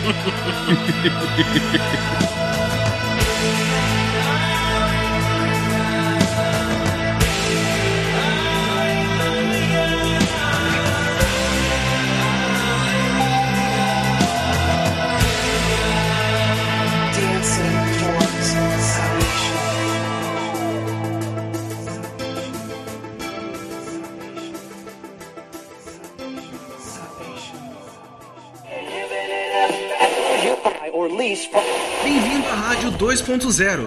Monetize conteúdo em áudio Anuncie, ouça, presencie o nascimento de um mundo feito de som. cloudradio.com.br A parte das mecânicas que a gente falou, basicamente, é, é tudo do que tem no Gears 1, porque ele foi o primeiro game aí, óbvio, né? Então ele trouxe todas essas mecânicas que a gente já discutiu. Então a gente parte aí pro enredo do Gears of War 2, que foi lançado em novembro de 2008 e se passa seis meses após os eventos do Gears 1. O jogo ele se inicia com a Rainha dos Loucos, que a gente já falou agora, a Mira, contando um breve resumo sobre o que aconteceu na guerra nos últimos 15 anos e tal, como que ela realmente começou, como os loucos sobreviveram à bomba Light Mass do primeiro game e sobre Jacinto ser a última cidade segura dos humanos. Aí depois disso, o game ele leva a gente pra Marcos, Dom e Anya, que estão reunidos aí no hospital de Jacinto, até que os loucos eles começam um ataque ao local. A gente conhece o Carmine também, lembra, Carol, do Carmine? Volta um Lembra. pouquinho. Quem é Anya? Manda ver, Carol. Ela é a primeira personagem feminina do jogo. Ela no primeiro jogo a gente vê ela no quartel-general dando ordens, né? Sim. Qual que é o posto dela mesmo, Caio? Eu não lembro exatamente o posto, mas ela fazia parte da equipe de inteligência, entendeu? É, Ela não é guerreira. com- Não era, né? Só que aí eles precisaram, né, de gente pro exército, porque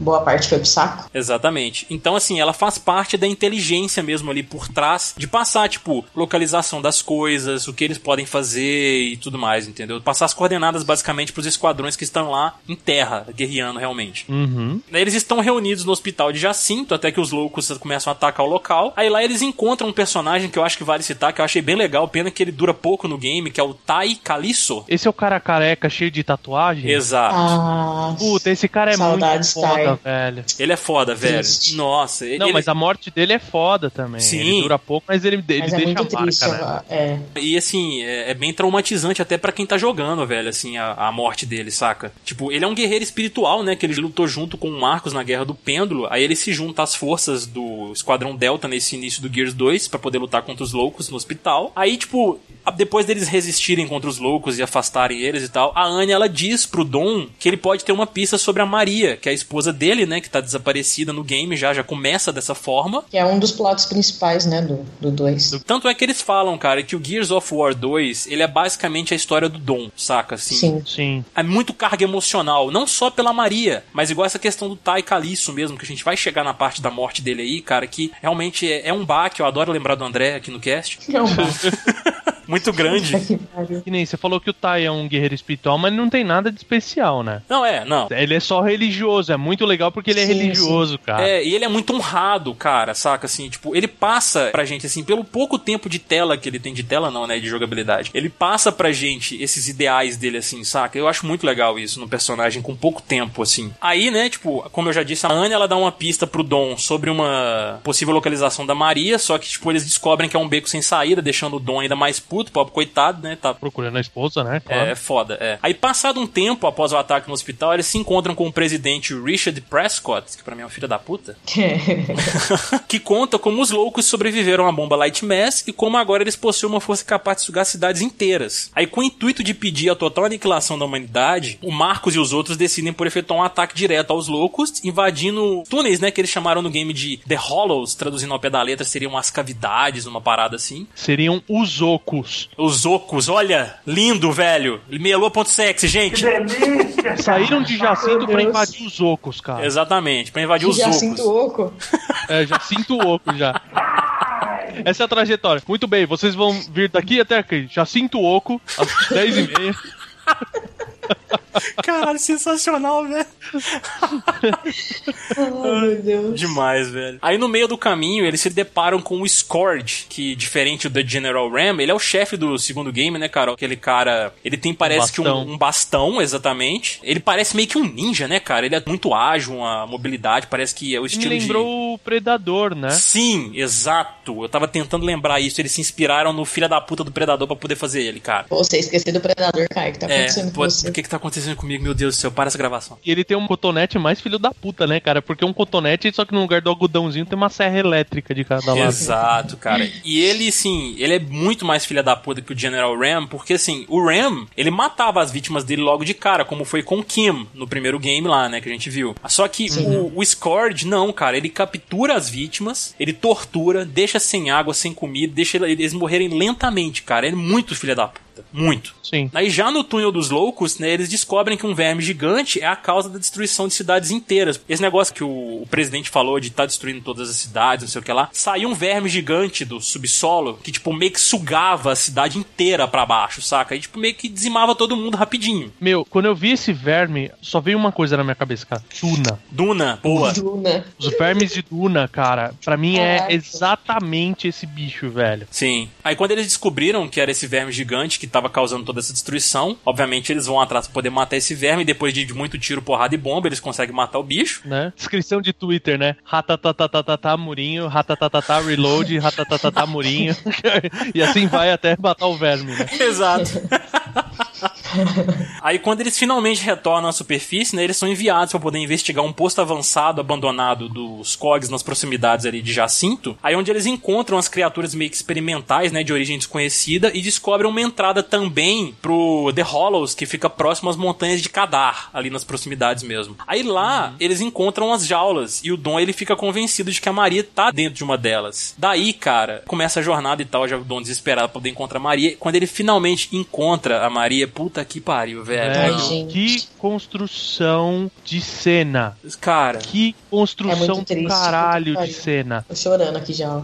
Nossa, velho, é muito triste, velho. Assim, é- a Maria ela parece toda desfigurada. Não, não, não. Ele abre, a Maria toda tá toda bonitinha. Ele É. fala, ai meu Deus e tal. É ilusão, de né? repente ele se dá conta, tá ligado? De como que ela tá realmente. Ah, velho. verdade, verdade. Boa, bem lembrado. A Nossa, construção velho. de cena é inacreditável nessa parte. Não, ela tá desfigurada, né? Tipo, traumatizada. Ela tá basicamente no estado vegetativo, cara. Ela já tá fora de si, ela tá catatônica. Devido às torturas que ela sofreu no- na mão dos loucos e tal. Aí o Dom, cara, nossa, velho, é triste, porque ele resolve dar, por um fim, né, a vida da Maria pra não deixar ela naquele sofrimento, né, cara? Porra. Sim. É, não, é muito triste, velho. Ele vê que não tem o que fazer. Não, é foda, velho. A, a cena é muito intensa. Quem não teve a oportunidade de jogar o Gears, cara, pra se A deparar com gente essa cena. fudeu a sua vida. A é gente exatamente. fudeu a sua vida, É. A exatamente, gente a, tem um experiência. spoiler desgraçado, fudeu. Ah, mas também, né, 10 anos. É, exatamente. Mas o fio dessa cena aí bate principalmente porque durante o jogo vai mostrando flashbacks, né, dele com a Maria. Sim. Do É, amorzinho e tal. É, então, isso que eu falei, a cena ela é construída de uma forma que você tá comemorando, porque ele começa a lembrar, ele vê a Maria saindo toda bonitinha, ele começa a ter esses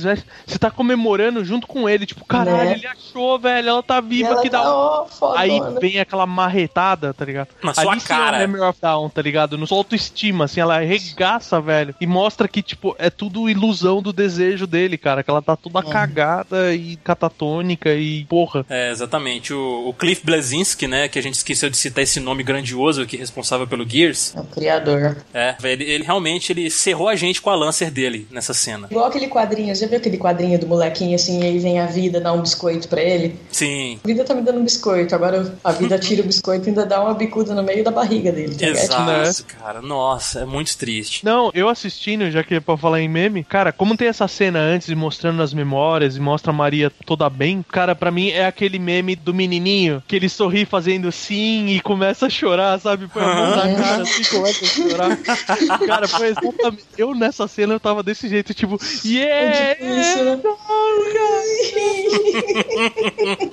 Depois toma ali um soco no Ai, estômago, né, velho? É, um pouco antes disso, você falou que você ia comentar, você não comentou, Caio, da morte do Tai. Ah, diga, diga lá. A morte do Tai é basicamente mais ou menos a mesma coisa que aconteceu com a Maria. Eles acham ele numa câmara, né? Uhum. Só que ele tá todo ferrado. Ele não tá no nível dela. Ele tá consciente e tudo, mas ele tá todo ferrado, É. faltando um pedaço. Ele tá infectado, né, Carol, por alguma coisa. É. É. Aí o Marcos acho que tem a belíssima ideia de falar: não, toma, uma Lancer, vamos lá matar os negros com a gente, né? Que belíssima ideia, Marcos. Aí ele põe a Lancer na boca e E atira nele mesmo, é cara. triste. Porque era uma coisa meio óbvia, né, cara? O cara não tinha mais ali o que fazer, ele já não aguentava mais. É, e ele tava sentindo dor ali, saca? Tipo, Sim, não, tá- tava faltando pedaço, velho. Eles torturaram, É, tipo, faltava tava uns legs dele, assim. tortura, é. Ele tava todo arrebentado. exatamente. E assim, essa cena também, ela foi. Eu achei que ela foi impactante, óbvio Ela foi não, bem chocante. não É. tanto quanto a da Maria, mas assim, porque você vê a reação do Marcos, cara. Isso é muito legal, porque quando ele dá o tiro nele mesmo, a câmera tá focada no Marcos, né? Sim. E eles usaram tudo o que eles puderam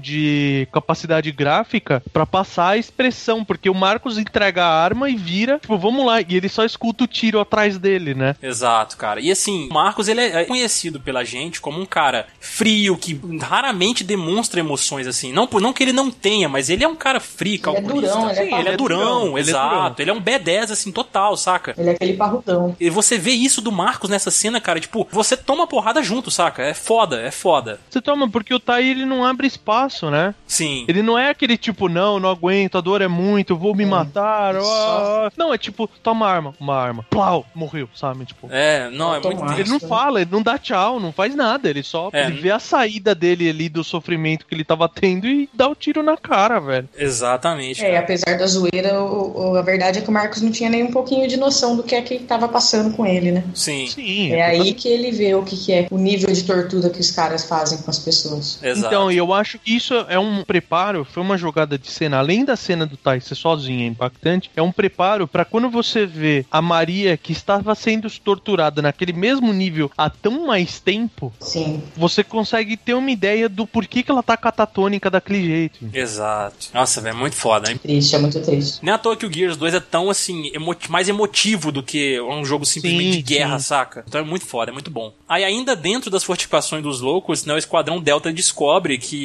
eles estão travando uma guerra civil com os Lambent, que são os loucos infectados devido à exposição ao Emulsion. Porque assim, lá no primeiro game, quando eles detonaram a bomba, a explosão fez com que uma grande quantidade de Emulsion se tornasse vapor e infectasse qualquer um que respirasse esse vapor. Então Sim. acabou infectando também os loucos, transformando eles meio que numa nova raça ali e tal, meio que mutaram, entendeu? Nos Lambent. Isso pra mim, eles aproveitaram do Halo, porque o Halo você tinha a raça né? inimiga e você tem aqueles bichos que são parasitas, né? Sim, você tem os Covenant, Isso, os Covenants são os normais Sim. e tem o, o Hive, não é o Hive, é o... eu eu não lembro direito, é, é uns vermes, cara, é um trem assim. É, a colmeia, né. É. Então, tipo, é- eu acho que eles remastigaram isso, sabe? Tipo, meu, a gente precisa dar uma refrescada, precisa dar outra cara pros inimigos, né? Sim. Que foi a ideia do Halo. Falar, ah, vamos usar um parasita pra mudar a forma, muda um pouco a, a mecânica, né? Jogabilidade e tal. Fizeram a mesma coisa aqui. Exatamente. Aí o Marcos e os outros, né, eles ficaram lá depois de tudo que aconteceu com a Maria também, eles estão determinados a acabar tanto com os loucos quanto com os Lambent. Aí eles decidem detonar uma bomba embaixo de Jacinto, que afundaria a cidade, porém inundaria também os túneis dos loucos, né? Mais uma ideia brilhante aí. Aí o Cole e o Baird, né, que a gente não citou até agora, mas são dois personagens assim, cara, muito sensacionais no Gears também, além do Sim. Marcos, do Dom, do Tai, que a gente citou, da Anya e tal. O foco do Esquadrão Delta são os quatro. Sim. E são as duas duplas, né? Isso. Você tem o Cole e o Bird de um lado e o, o Marcos e o Dom do outro, né? Quando tem que dividir, eles dividem assim, né? Exatamente, é. E vale mencionar, cara, que o, o Baird, ele é chato pra caralho. Ele é legal, cara. Eu ah, gosto eu do acho Baird. pra caralho, eu gosto bastante. Eu gosto do Baird. humor dele, saca, assim, do jeitão dele. Eu gosto muito. Mas o Cole, cara, não tem igual. Não tem igual, velho. Eu gosto muito do Ele é aquele tiozão parceiro, né? É, tipo, é aquele cara, tipo, marrentão mesmo e tal, mas com aquelas tiradas maneiras e tal. É o tiozão do pavê, velho. Ele é o tiozão do pavê. Exato. Inclusive, cara, no final do Gears, tem o rap dele, cara, o rap do Cole. É muito bom. é muito bom, velho. Eles estão transportando uma bomba, né, em um helicóptero, até que o Brumac. É como se fosse um tiranossauro dos loucos gigante, todo armado, sabe? Com Com foguete. um loucos em cima. É, um loucust em cima, é. É um rancor com um tanque nas costas. Quem gosta de Star Exato. Wars é assim. É. Exatamente. Aí quando esse Brumac ele aparece, ele destrói a bomba antes que ela fosse detonada. Aí o Marcos ele tem a ideia de bombardear o Brumac com um laser orb- que quando foi feito isso, causou uma grande explosão. Aí Jacinto ele começa a afundar e os túneis do- dos loucos, né, como a gente falou lá, que eles tinham a ideia de inundar e tal com a destruição de Jacinto. Isso acontece. Aí enquanto os civis são evacuados da cidade, a rainha dos loucos novamente aparece e começa todo um discurso sobre legados e tal. Aí começa a subir os créditos do game. Ele termina justamente aí com a destruição dos túneis dos loucos lá embaixo de Jacinto, com a inundação, a cidade toda em ruínas também e tal. E do nada, depois dos créditos do game, surge uma transmissão do pai do Marcos, que a gente achava que tava morto, né, o Adam, perguntando se alguém tava na escuta e tipo, ele pergunta tipo, what have you done? Tipo, o que vocês fizeram e tal, sugerindo que ao eles fazerem isso, que foi afundar Jacinto e tal, eles podem ter criado uma ameaça ainda maior pra humanidade. E é onde termina o Gears 2. E aí sobe aquela trilha sonora. Vai dar merda, vai dar É. Eu acho muito legal essa questão da rainha, porque ela é o contraponto, né? Sim. Eu gosto do discurso da rainha em relação ao legado, tipo, porque você tá o tempo todo torcendo, né? Você tem um envolvimento emocional com os personagens, mas, tipo, a rainha vem e te dá um tapa na cara. Tipo, meu, vocês que vieram, invadiram o nosso planeta, fuderam com tudo e agora estão querendo fuder mais ainda. Que porra vocês estão pensando, tá ligado? Exatamente. É muito legal o contraponto que a rainha faz, sabe? É, ela fala de legados, tipo, não intencionados, legados que não são seus, tipo isso, saca? Sim, é. Porque era o Roubando, planeta deles, eles legado. viviam de boa ali embaixo, né? É. E detalhe que ela nem locuste é, né? Sim. Ela é humana. Mira. Safada. Safadinha, safadinha. Safadinho.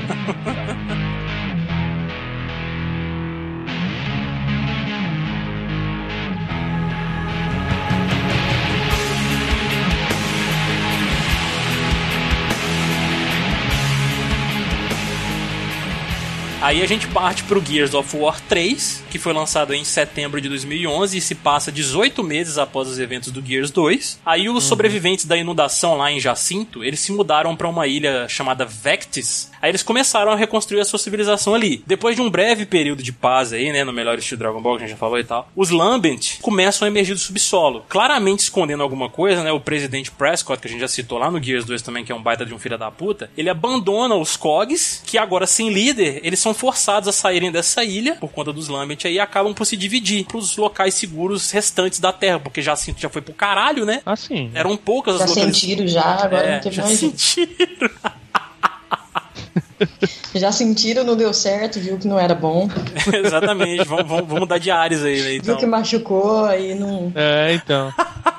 Eles arregaçaram Jacinto até sair água. aí. Muito bom. Aí, após isso, enquanto o Esquadrão Delta tá buscando suprimentos aí após a fuga da ilha, né? Eis que surge o Prescott, que tinha fugido, né, novamente, e entrega ao Marcos um disco que mostra a localização do pai dele, o Adam, né, que ainda tá vivo, óbvio, né? O segundo jogo já revelou isso pra gente, claro. Nisso, a nave em que eles se encontram é atacada por um Leviathan Lambent, né? E com a ajuda de uma armadilha que foi preparada pelo Baird, eles conseguem matar o monstro, mas também acabam perdendo a nave deles. Tipo, ela cai no meio do caminho aí. E, tipo, entre os que foram mortalmente feridos aí nessa batalha, o Prescott tá entre eles e entrega o Marcos uma chave encriptada de uma base chamada Azura, né? Ou- Azura ou Azura? Azura. né? É a base onde o pai dele tá sendo mantido. Eles deixam alguns guias pra trás pra poder ajudar os sobreviventes. Aí Marcos, Cole, Dom e Baird, eles partem pra Envil Gate, que é uma outra cidade aí, local onde eles teriam acesso a equipamentos pra poder de- decodificar a chave e tal, que foi dada pelo Prescott. Aí depois de enfrentar uma horda de loucos no caminho, eles, che- eles chegam a Envil Gate. Só uma, só uma horda de loucos. É, algumas, né? Horda Umas boas hordas, né? Uma dúzia de. Aí eles chegam em Envil Gate e ao acessar o conteúdo da chave, eles descobrem que o local onde o Adam tá, ele só pode ser acessado através de um submarino, cara. É totalmente impossível por terra ou por ar. Então, passado isso, eles encontram um personagem chamado Dizzy Wallin, que é um mecânico e um piloto, que logo depois encontram um submarino, só que com um probleminha. O submarino ele precisa de emulsion para poder funcionar como combustível. Que firmeza, hein? É foda. Aí o Dom, ele sugere então que eles comecem a busca pelo Emulsion em uma cidade abandonada chamada Mercy, que se eu não me engano é a cidade do Gears 2 onde eles encontram a Maria, não sei, não lembro direito. Eu acho que não, porque seria mencionada a parte da Maria e tal. Tipo, o Dom passa por O Dom Mercy tem que voltar de lá, boa, é. é. Ah, Imagina se fosse a cidade da Maria, como é que o Dom ia ficar de ter que voltar lá, tá ligado? É, é, é verdade, então eu me confundi realmente. Aí é onde eles descobrem que os humanos também estão sendo infectados pelos Lambent. Aí, tipo, enquanto eles estão procurando, né, o combustível e o Emotion pra poder extrair, eles são atacados. Aí quando eles estão sendo totalmente dominados, assim, pelos loucos, eles estão vendo que eles vão perder, aí acontece uma das coisas fodas do Gears 3 também, que é o Dom que se sacrifica. Cara, ele tá com um veículo deles lá no momento, Ai, que triste. né, cara? É muito triste essa cena. E, tipo, quando ele tá no veículo, eu lembro dessa cena até hoje, que ele tá conversando, assim, com o Marcos pelo comunicador, né? Tá rolando uma treta É.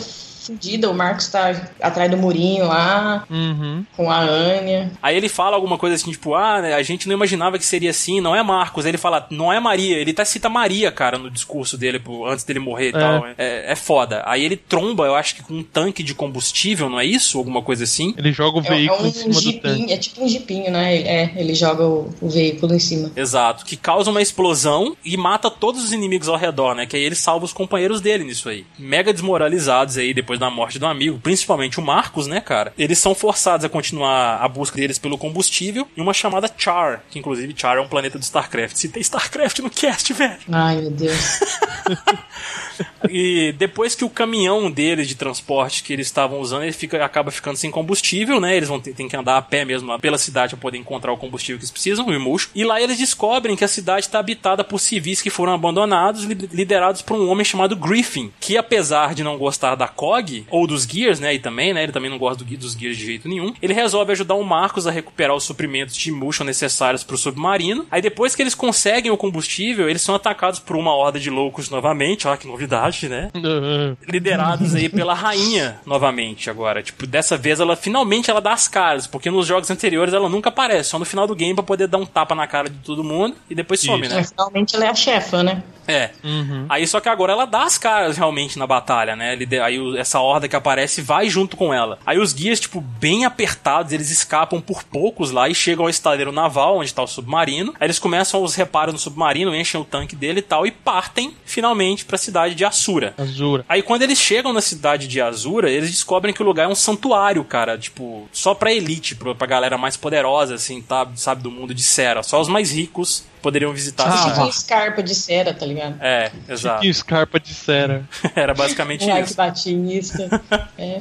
Aí o, o Ada ele entra em contato com o grupo, né, e diz que ele tá sendo mantido em cativeiro na torre central dessa cidade. Aí quando eles finalmente encontram o, o pai do Marcos, né, ele explica que encontrou uma maneira de erradicar tanto os loucos quanto os Lambert de uma vez por todas. Cara, todo mundo tem um plano minabolante. Ninguém parou pra pensar, falou, mano, a gente já fez três vezes e deu merda as três vezes, né? Sim, Melhor exatamente. sair, né, cara? Vai pro outro Sabe, foda-se, é, vai pra outro planeta, meu. É, tem todo um plot aí, cara, que o, o Adam tava trabalhando pra Mira, pra ele poder criar uma forma de matar somente os Lambert e, tipo, poupar os loucos e tal aí, só que dá uma, toda uma merda lá, a Mira fica sem paciência, acaba que, tipo, essa solução resolve também pros loucos, né, no final das contas aí. Uhum. Aí depois do Adam explicar pro Esquadrão Delta, pro Marcos e tal, que ele tinha encontrado essa solução, a Mira chega novamente no local, aí eles procuram defender o Adam de todo jeito, cara, enquanto ele tá carregando essa máquina, no caso, né, o dispositivo que ele revela pra eles lá que pode matar todo mundo. Aí, tipo, o Adam revela também que pra poder testar a eficácia dessa máquina, ele teve que implantar células dos Lambent nele mesmo, cara. Aí, tipo, é, é bem foda isso também, né? Coitado do Marcos, ele já perdeu tanta gente, perdeu o Dom, né, no Gears 3 aí e tal. Pelo jeito ele era muito próximo do pai dele, apesar deles terem, acho que filosofias um pouco diferentes, assim, que é um pouco mostrado isso no game também, se eu não me engano. E os dois são durões, né, cara? Então não Sim. mostra, não tem aquele afeto evidente, né? Exatamente. Aí, tipo, o Adam ele dá adeus ao Marcos e acaba morrendo. Aí, depois da morte do Adam, a, a Mira já tá lá, né? Que a gente falou que ela já tá lá, pá, e ela começa a insultar o Adam, mesmo já morto, né? E o Marcos ele fica puto e enfia uma faca na- nessa filha da puta, finalmente, né? Nossa senhora. Uhum. E a faca é do Dom, né? E a faca é do que ele Dom. do Dom. Exatamente, exatamente. A faca de combate do Dom que ele fica com ela depois e tal. E é mostrada no Gears 4 também, nos trailers. É muito emocionante, cara. É foda. Aí nesse meio tempo, a máquina ela termina de carregar e emite uma onda azul de energia que cobre o planeta inteiro e mata, finalmente, todos os loucos e Lambets, né? Destruindo também o Emotion no meio do caminho. Né? Aí depois dessa cutscene que mostra toda essa destruição, que inclusive no Gears 4 ela foi refeita no prólogo, mostra toda essa parte. Sim. Não assim aonde o Marcos e o pessoal tá, mas mostra quando essa onda azul de energia mata todo mundo. Olha a onda, olha a onda. É a trilha do créditos, né? É verdade. Aí depois dessa cutscene da onda, olha a onda aí, ó, matando todo mundo, o game volta pra onde o Marcos tá e mostra, né, que ele tá tipo, preocupado com o que sobrou da humanidade e tal, e ele é confortado pela Anya, né? Opa, e aí, Anya, tudo bem? Rola um amorzinho, né? Tipo, depois e tal, os dois ficam juntos. Ah, delícia, rola um coito de boa ali. Ai, senhor. Ai, aí a Anya diz: Você conhece o amor, ele? Já sinto.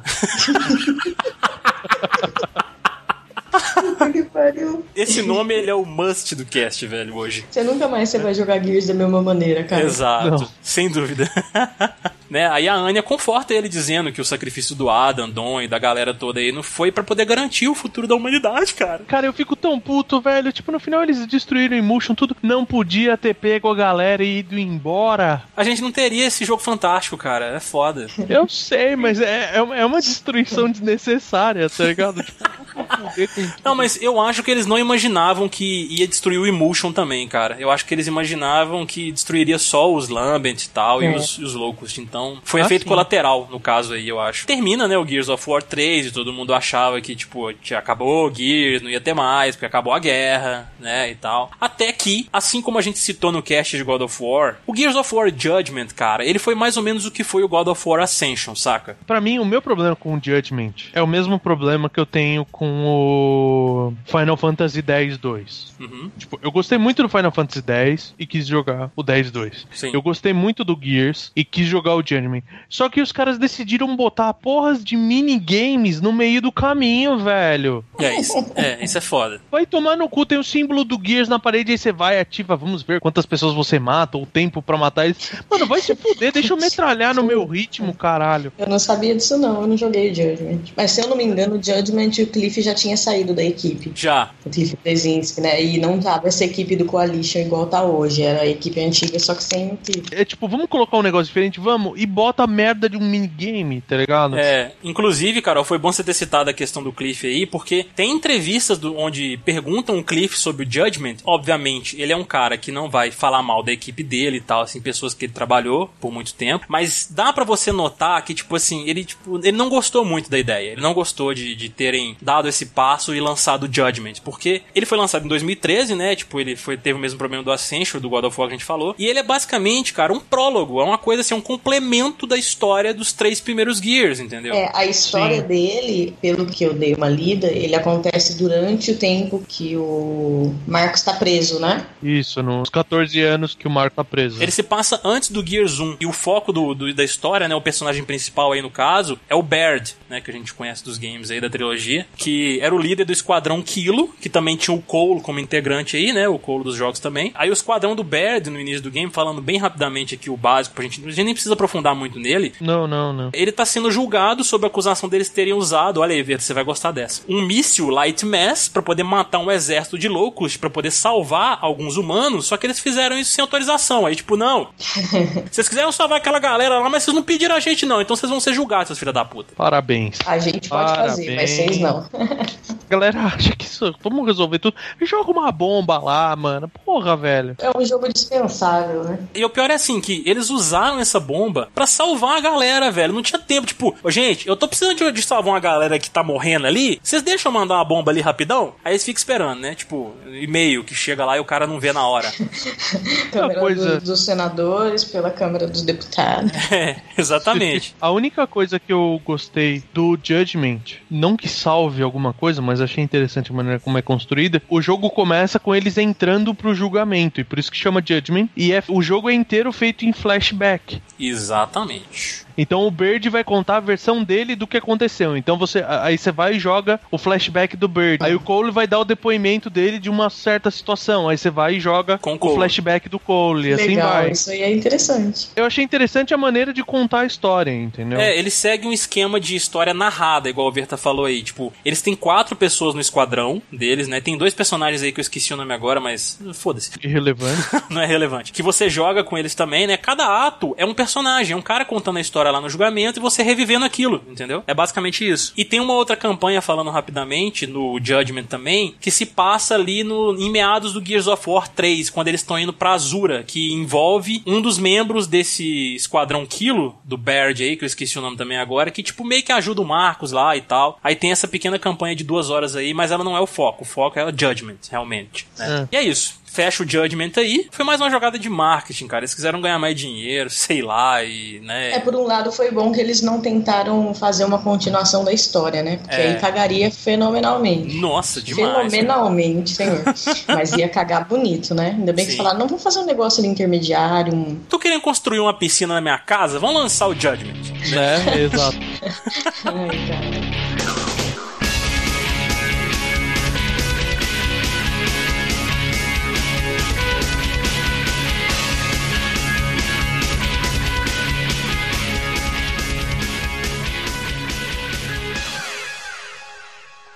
Vamos entrar do Gears 4 agora, só que eu ia pedir pra vocês evitarem o plot. Falem das impressões de vocês, vocês jogaram, eu não cheguei a jogar o 4. Cara, o Gears of War ele foi lançado em outubro desse ano, né, 2016, que a gente está agora, esse jogo lindo e maravilhoso. Ele se passa 25 anos após os eventos do Gears of War 3 aí, né, com o fim da guerra e tudo mais e tal. E tá tendo uma condecoração dos oficiais que lutaram nessa guerra, no- logo no início do game e tal. E o Marcos não tá presente na hora. É um negócio bem hipócrita, né? Porque eles estão fazendo condecoração pros cuzão, que não merece. Exatamente. Aí, tipo, tem um cara assistindo, né, essa condecoração, e esse mesmo cara depois muda pra um outro monitor que ele tá assistindo na hora, que muda pro JD, e aí que a gente é apresentado ao filho do Marcos, né, que é o James Dominic, né, Fênix. James Dominic. Passa a ser aí o protagonista, né? Que é meio que uma. Eles passam o bastão, né, cara, do Marcos pro filho dele, basicamente aí, né, nesse game. É uma maneira saudável de dar um refresh na história, né? Pra você poder começar a contar outra história. Você não Exato. precisa Sem mais. perder tanta essência, né? Eles conseguiram É, manter cê- um pouco da essência ali ficando na família.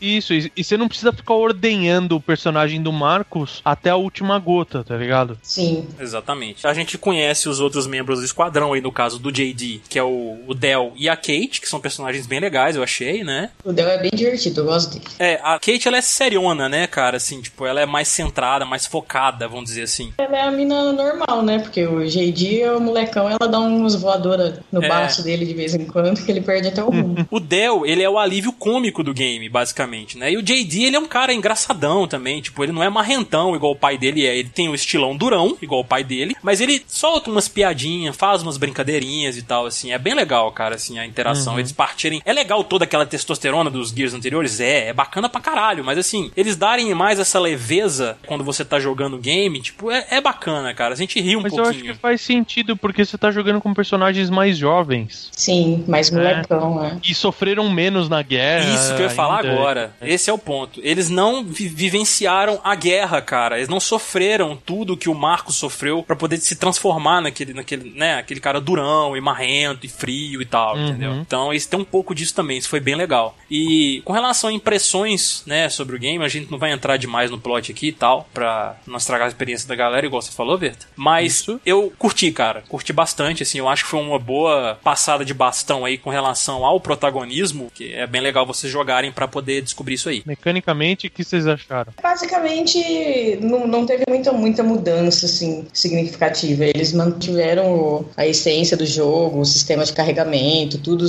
mudou é, o lance da barrinha, que eu falei, o tempo da barrinha. Sim. Mas ele- a essência é a mesma, né? Não- O que é, um alívio, né? uma jogabilidade única, assim, se você for ver, né? Que é muito boa, eu gosto pra caramba. Então, legal, porque eles fizeram graça no Judgment e não ficou legal, né? É, Sim. Então, hum, é outro estúdio, é a Coalition agora, não é mais a Epic. Uhum. É, então, e, e, tipo assim, o, o que eu achei legal nessa questão deles manterem a essência foi basicamente isso, porque eles deixaram ainda mais precisa a jogabilidade, né? E ficou Sim. bem, cara, tá muito mais precisa, assim, muito mais gostoso de jogar com controle, né? Principalmente. E, e tem a versão do PC, né? Porque ele é Play Anywhere, o Gears of War 4, então você pode jogar também no PC. Sim. Se você tiver no Xbox, ou se tiver no PC, você pode jogar no Xbox também e vice-versa e tal. No controle você não perde muita coisa, cara, assim eu achei, saca? Apesar de eu estar mais acostumado com teclado e mouse, porque, tipo, a maior parte da minha vida gamer foi com PC, eu curti muito jogar com o controle também, achei muito bom. E eles adicionaram algumas coisas novas que eu achei bem legais, que foi o Forjador, que logo na primeira missão da campanha, principalmente, e no modo Horda também, que é famosaço no game, você tem esse forjador que é basicamente, como o próprio nome já diz, você forja metralhadoras montadas, aí você forja, tipo, arames pra você colocar no chão pra poder impedir os inimigos de atravessar sim, e tal. isso é legal que tem no modo horda mesmo, eu lembro disso. São coisas pra te auxiliar no combate, entendeu? Pra você não ficar só, tipo, cover, atira, atira, cover, atira, atira, saca? Mas pelo que eu entendi, é aquele negócio, se você não quer se preocupar em ficar montando as coisas, foda-se, você fica no cover atirando. Não, no modo campanha não. No modo campanha ele tem partezinhas da missão que ele manda você fazer. É. É, as coisas no forjador. Faça, tipo, três armadilhas do forjador para distribuir. Aí você tem que fazer distribuir na fase. Entendi. Pra, pra poder prosseguir com a missão. Além de colocar isso como uma missão, cara, você não usar o forjador forjador, no- principalmente na campanha, quer dizer, no modo horda é imprescindível você usar o forjador em alguns momentos, cara, porque é foda. Eu joguei o modo horda lá no Gears 4, é até tenso. Mas na campanha também é imprescindível você usar, porque tem partes lá que puta que o pariu. É uma horda atrás da outra, cara. Nossa. É uma horda atrás da outra e o forjador quebra um galhaço, velho. Porque ele não constrói só equipamentos de metralhadoras montadas e tal, não. Ele te dá é, munições também de armas. Tipo, ele não te dá uma munição de Lancer, óbvio, né? Porque o jogo não vai deixar tão fácil assim. Mas ele te dá munições, por exemplo, de metralhadoras dos DBs, que são os robôs que aparecem aí no game e tal. Ou seja, além de murinho, virou Tower Defense agora, essa merda aí.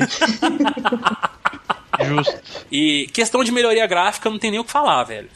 Porra, velho. Bom, você pulou do Pelo amor de 360 Deus, pro Xbox One, né, Acabou, cara? Não fim. discutir, né? Mas tá, tá sensacional, cara. Tá muito lindo. É, destaque, eu até comentei com a Carol, cara, esses dias quando eu tava jogando ainda, que eu já terminei o game. Comentei com a Carol, Carol, repara em cenários que tá chovendo, quando a chuva cai na armadura do JD, ou de- na pele, no braço, assim, tipo, ela, ela escorrendo ver, tá na armadura. Caralho, velho. É um detalhe pequeno, mas que, tipo, faz toda a diferença, velho. Você vê o cuidado, saca? Não, os cenários estão muito bonitos também. Eu mesmo jogando tirei vários prints. Tá, nossa, tem uns cenários.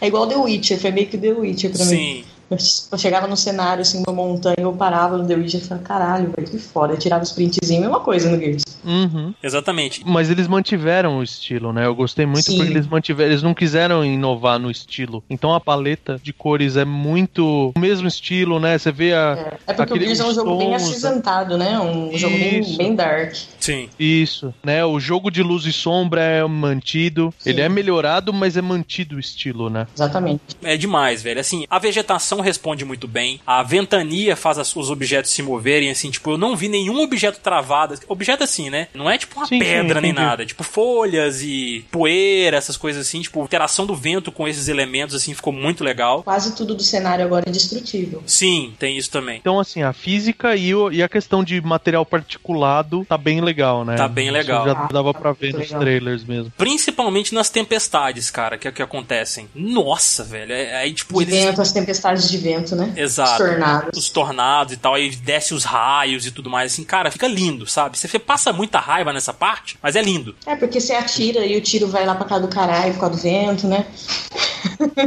Ah, legal. Isso ficou legal, entendeu? Porque você atira, o tiro não vai reto com aquela ventania do inferno acontecendo lá, não. Naquele primeiro tornado eu fui jogar uma, uma granada, assim, a granada foi e voltou pra cima de mim. Falei, caralho, velho, pra conseguir correr. São detalhes, assim, que fazem toda a diferença, cara. E, nossa, é demais. Ficou muito bom. Eles capricharam mesmo, assim, nessas questões. Aí uma coisa que eu até comentei com a Carol, cara, porque o Gears, todos os Gears eles são assim, eles seguem aquele esquema de onda de inimigos e tal. Só que, assim, no primeiro Gears, eu acho que a atmosfera dele é bem mais tensa. Te deixa mais tenso, sabe? Assim, com medo do que vem por aí. Principalmente quando eles estão apresentando os inimigos pela primeira vez e tal. Berserk mesmo, que não volta, que é aquele inimigo cego, que ele só te escuta. Uhum. Puta que pariu, velho. A parte dele lá no Gears 1 é uma das partes mais tensas que tem, velho. É muito foda, eu gosto demais. Aí no Gears 4, tem momentos igual eu e o Carol a gente jogou numa live que você controla as motos do Marcos, que ficou demais, velho. Sensacional aqui. Ficou sensacional aquela parte, velho, assim. E tem outros momentos no jogo que você foge um pouco desse estilo de onda, assim. Não que seja ruim, é gostoso você jogar o estilo de ondas, mas eles poderiam ter colocado mais variedades desse tipo, assim, saca? Pra poder fugir um pouco daquilo. Mas eu acho que, vamos dizer assim, eu não joguei, né? Não posso palpitar a respeito disso com precisão por causa disso, mas, por exemplo, o meu medo de querer colocar mais dessas outras coisas é você cair na falha do Judgment, entendeu? Isso é verdade. É, é, você tá querendo jogar Gears, você quer jogar Horda, cara. Senão você não tava jogando Gears. É, sim, sim, Entendeu? exatamente, é. Eu acho legal ter um pouco pra ter essa quebra, que acontece aquilo que eu falei. Eu jogo 3, 4 dias direto, depois eu preciso ficar um tempo sem jogar, entendeu? Sim. Porque é cansativo você ficar só horda, horda, horda, horda. Mas eu acho que a prioridade do jogo tem que ser horda. Exatamente. Eu não falo isso como um ponto negativo, não, tá? Assim, eu acho que eu só, eu só senti falta disso. Eu gostaria que tivesse mais momentos assim. Porque, cara, o jogo brilha nesses momentos também, saca? Assim, é muito legal. Uhum.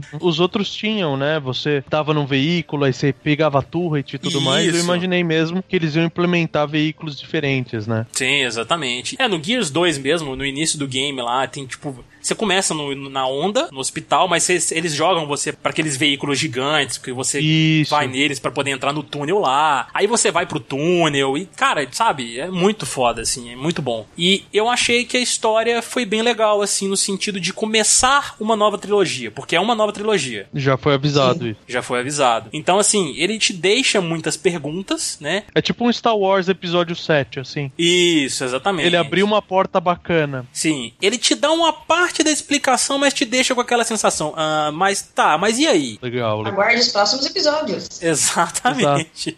e o final, cara, ele, obviamente, ele é um, um gancho pro próximo game, claro, pro Gear 5, mas ele te deixa também uma outra pergunta que eu fiquei, tipo, porra, que que é isso, velho? Tipo assim, eu pensei, saca? Tá, e você não vai falar isso agora. Claro, eu só tô falando assim, as minhas, o que eu senti, o que eu me perguntei, saca? Eu não vou falar, obviamente. Emocionado, Caio. Eu gostei, velho. Eu gostei muito, saca, do Gears 4. A franquia tem tudo aí pra poder construir uma, uma bela história novamente. Deu uma revigorada, então. É, eu achei. Pegou impulso pra continuar mais um pouco. Muita gente pode achar que, tipo, ah, não, mas não é a mesma coisa dos outros, é a jogabilidade é igual, não sei o que lá, mas, cara, é Gears. Gears é isso. E a jogabilidade, assim, é a, é a mesma, pode até ser, mas, cara, você ficou X anos sem jogar Gears. Então qual o jogabilidade problema de jogar de novo? é É igual Mario, é igual a galera reclama que Mario é tudo igual. É, cara, mas eu fico, tipo, sei lá, 3, 4 anos sem jogar um Mario novo, quando chega um novo eu quero jogar aquela mesma coisa, tá ligado? Sim, exato. E outra coisa também, que a gente falando de jogabilidade, gente, não quer dizer que tá a mesma coisa, não, porque eles adicionaram algumas coisinhas legais. Não foram Sim, tantas. vocês comentaram, né? né? Mas assim, igual, por exemplo, quando você tá em cover no Gears 4 agora, isso, isso eu lembrei agora, isso é, é- vale a gente falar. Quando você tá em cover e o inimigo tá no mesmo cover que você, por exemplo, você tá na pedrinha, você tá num lado da pedrinha, o inimigo tá no outro lado da pedrinha. Você tem um comando no controle que você faz que você levanta, pega o inimigo lá, puxa ele pro seu lado e enfia a faca nele, saca? Sim, isso é bem legal, eu vi isso na demo que a gente jogou, cara. É, isso é muito foda, velho. Eu, eu achei demais isso, assim. Tipo, por muitas, muitos momentos em, em ondas de inimigos, assim, falando, eu não vou matar vocês de longe, não. Vem cá pro meu, meu cover, vem cá. Entendeu? No Gears 1, principalmente, eu passei muito por situação de, tipo, tá os dois no mesmo cover, levanta, tipo, a metralhadora de um a, tipo, dois centímetros da metralhadora do outro Sim. se matando, tá ligado? Porque não tinha essa mecânica, né? É, exatamente. E tem como você pular do cover quando o inimigo tá no mesmo cover que você, tá? Tem como você pular pro outro lado, tipo, dando uma porrada no inimigo pra ele ficar meio atordoado e você poder bater nele e matar ele, entendeu? Só que Legal. o Gears 4 ele te dá essa possibilidade de dar essa voadora no inimigo, mas os inimigos também fazem isso com você. Gears sempre tem esse equilíbrio, né? Todas as mecânicas que você tem em cover, os inimigos têm também. Exato. A só a parte de puxar e matar que os inimigos não têm, porque senão fudeu, né? One hit kill, né? É, one hit kill, exatamente. Agora, essa parte deles estarem no mesmo cover que você e pularem, atordoar, eles fazem isso também. E, tipo, muitas vezes eles fazem isso primeiro que você. Dá uma raiva filha da puta. Mas é o estilo Gears de ser, né, velho? É isso aí, cara. Legal, eu, gente. eu gostei muito. Muito foda o Gears 4. Quero muito Gears 5. Vem, vem em mim. Quando terminar a trilogia, a gente faz um, um programa novo aí. É, Aí comemorando 20 anos de Gears of War. É, exato. exatamente. Daqui a 10 anos a gente faz de novo. É, e só, só lembrando a galera também que tá ouvindo a gente e aproveitando que a gente tá falando de Gears, além dos games, galera, tem outros materiais, tem livros do Gears, que inclusive foram traduzidos pela Flávia Gazi, né, ô Carol? Pela Flávia Gazi. É, no, no Brasil tem dois, né? O primeiro que saiu foi o Fim da Coalizão, que eu tenho, mas não li ainda. e o segundo é o The Slab. Exatamente. The Slab é o que conta quando ele tá na prisão, né? A prisão que o Marcos fica lá, que ele fica preso, chama Slab.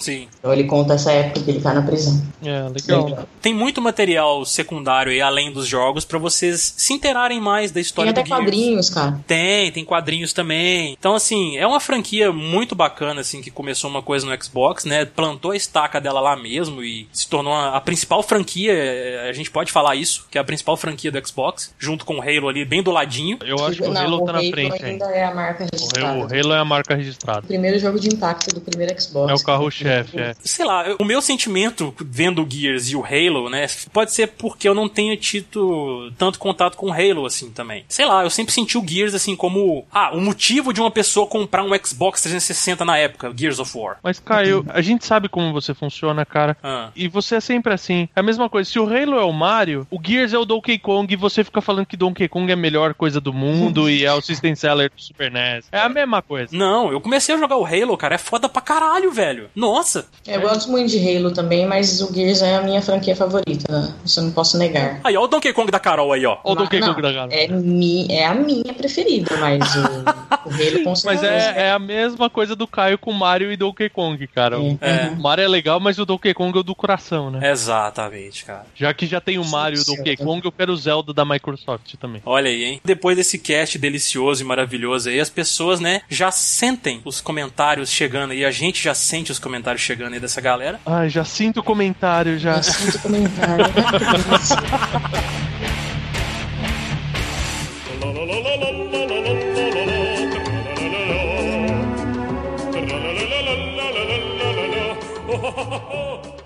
Então agora estamos aqui de volta, eu e a Vanzita. Oi, estou de volta aqui, gente. Vamos ler os e-mails agora da galera aqui. Ver o que a galera comentou do cast passado, né? Que foi sobre o que mesmo, Teteus? Sobre os jogos antigos envelheceram bem? Uma pergunta, né? Hum, é uma pergunta. Será que os jogos antigos envelheceram bem? Vamos ver o que a galera falou sobre isso, né? E começando pelo Darley aqui. Só antes, né, lembrar que foi um podcast muito especial, que a gente gravou lá com o Bruno Carvalho, do Reloading e do 99 Vidas, o grande convidado, um prazer o Bruno ter aqui, a galera curtiu bastante a participação dele. Uhum. A galera curtiu bastante, né? Vamos agora então ver o que a galera achou desse episódio. Lembrando que vamos ler os comentários da página do Meia Lua, né? Do meialua.com.br ou do meialua.sexy, se você preferir, né?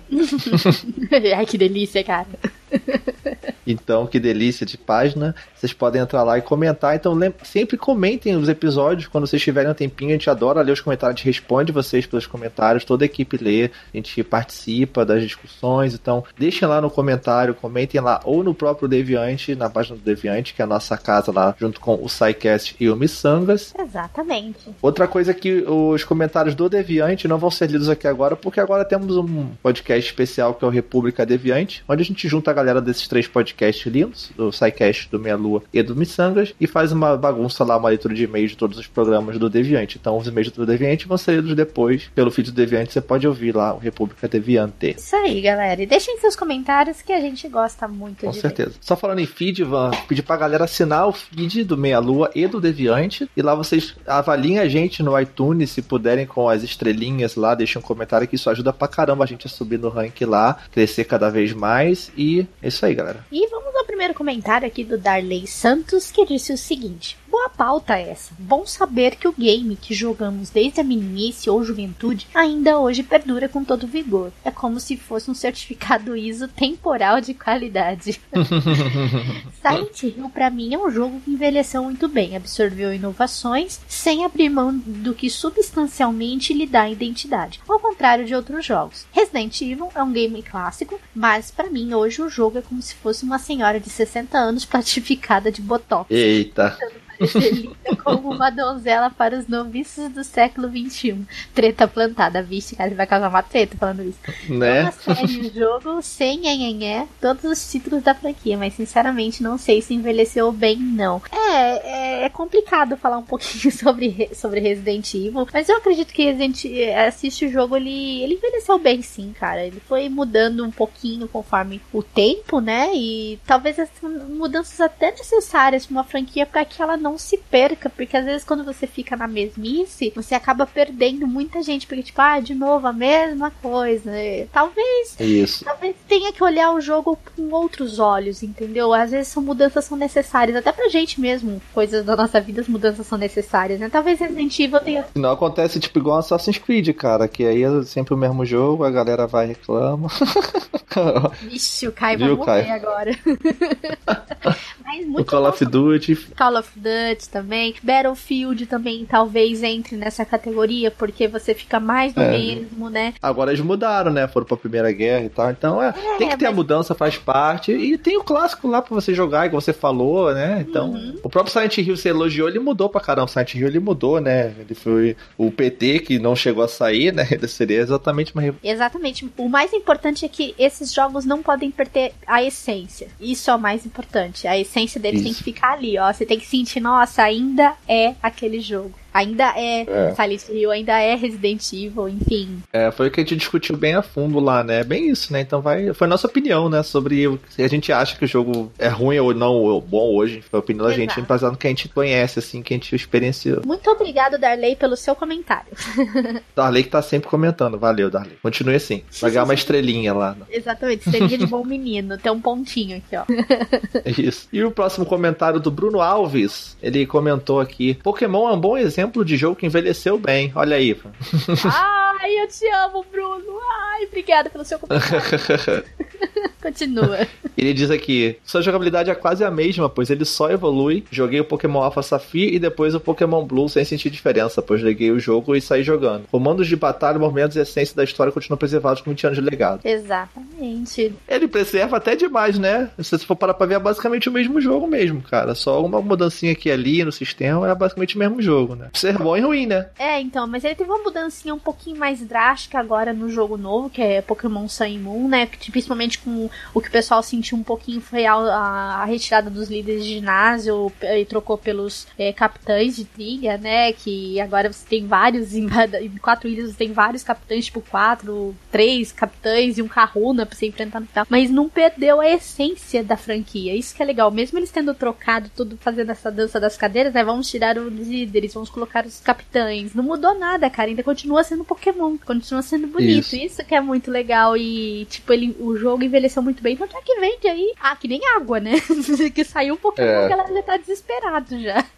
Inclusive, a Van, eu ainda não. Eu também sou um fã de Pokémon, né? Tem lá aquele cast que gravou de Pokémon, né? Ficou bem legal, a galera elogiou pra caramba, né, Van? Uhum, Inclusive. Exatamente. Então, ainda não peguei a Pokémon Moon, vou pegar no futuro próximo, por questões de dinheiros. E eu já terminei A Van já jogo. terminou. Em breve vai ter um review no site, né? Ou já tem, dependendo de quando você tá ouvindo esse cast, né? Da querida Van aí. Se você tá ouvindo agora, por enquanto ainda não sei, mas deve sair, então só ficar atento aí, pessoal que tá escutando esse, esse Beleza. Obrigado, Bruno. Valeu. Um beijo pra você, Bruno, e vamos ao próximo comentário. Francisco das Chagas, os Mega Mans todos envelheceram bem. Eu já não posso falar que eu não sei muito é, ligada com Mega Man, mas e você? Curta e direto, né? É, então, você foi curto e direto, mas o Matheus, ele é. Você é bem fã de Mega Man, né, Matheus? Sou, sou Mega Man, tá aqui, ó, no coração. É, cara, são jogos que é legais, são clássicos, né? Tem, apela muito pro lado da nostalgia, você vê aquele Mega Man do Nintendinho 8 bits, né, e tal, você jogar. Jogar o Mega Man X ali com aquela trilha clássica no Super Nintendo. Então, também todo esse time aí, acho que eles são jogos que estão muito bem até hoje. Eu acho que esse tipo de jogos, principalmente os mais clássicos, por, lado do da pessoa que tá desenvolvendo, quem criou o jogo, acho que tem um carinho muito grande em cima do que ele criou, do que ele gerou, sabe? Eu acho que não é tão simples pra ele pegar, tirar aquela toda aquela é, essência do jogo que ele mesmo criou e trocar por outro. Eu acho que isso conta muito e pesa muito na hora que vai sair um jogo novo da franquia, né? Ou enfim, tem tudo isso é muito bem pensado, né? Então por isso que a maioria dos jogos, principalmente os mais antigos, eles envelhecem bem, porque na verdade não se via tanto é, aquela questão do dinheiro, né? Antigamente, aquela obsessão. Eles faziam porque realmente amavam, era algo que realmente faz parte do coração das pessoas que desenvolveram. E a gente até falou de Pokémon, do, tanto é que o criador de Pokémon tá aí até hoje, né? Ele que cuida e não, ninguém toca na franquia dele de qualquer jeito. E Mega Man também deve ser da mesma forma, né? Isso aí, com certeza. Então, beleza, vamos lá pro próximo comentário do Thiago Moreira. O Thiagão das lives lá, padrinho também, do Meia Lua. Olha!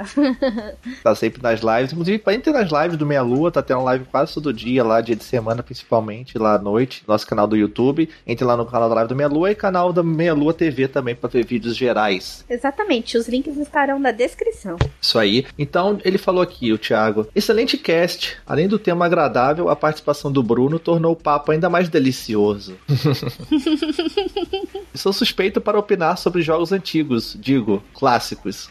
Haja vista que cresci naquela época e dois dos meus jogos favoritos figuram no hall desta categoria e, de fato, envelheceram muito bem. Ou sequer envelheceram. Tanto que os revisito religiosamente pelo menos uma vez por ano e me divirto da mesma forma. São eles Mega Man 3 e Chrono Trigger, sendo este inclusive meu jogo favorito de todos os tempos. Olha aí, rapaz. Você é muito suspeito pra falar, cara, porque sua foto é do Frog, cara.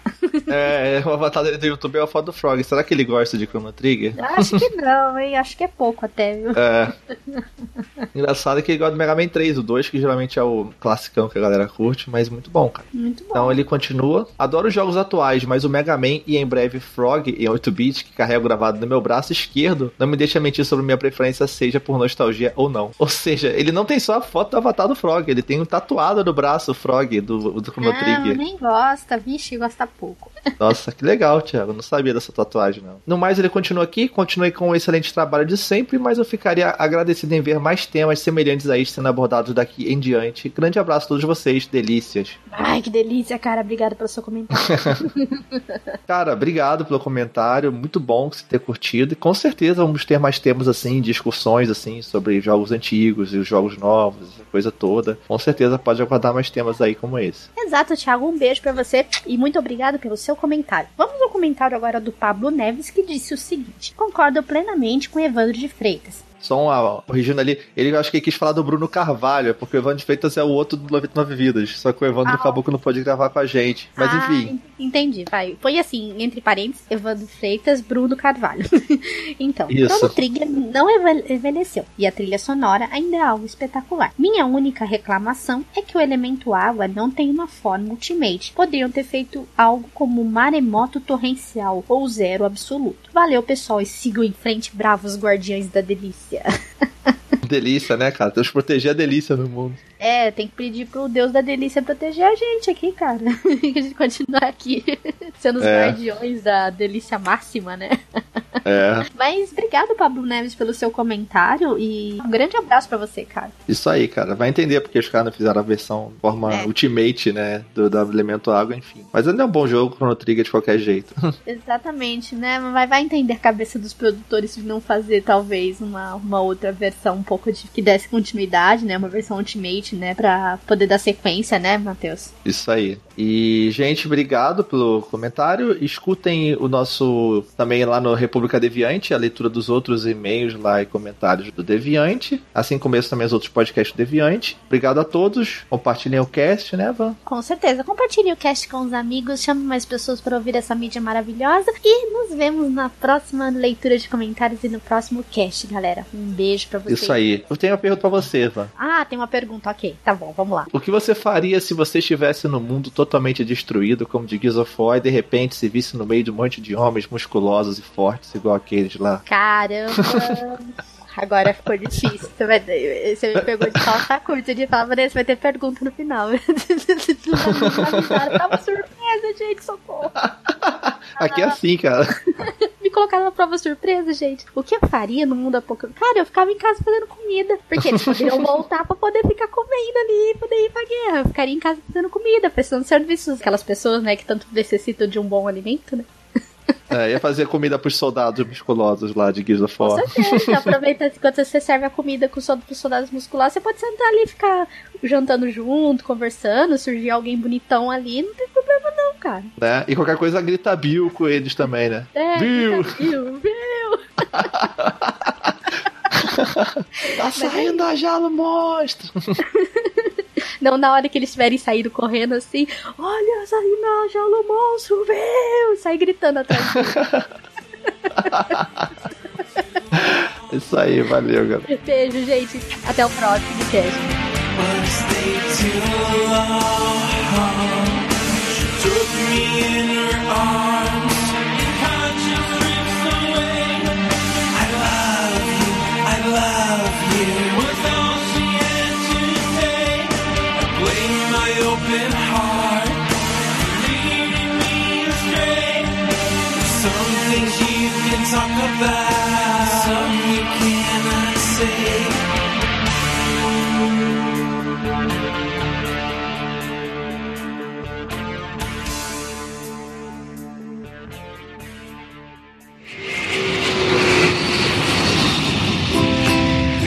Cansou de procurar passagens mais baratas de madrugada?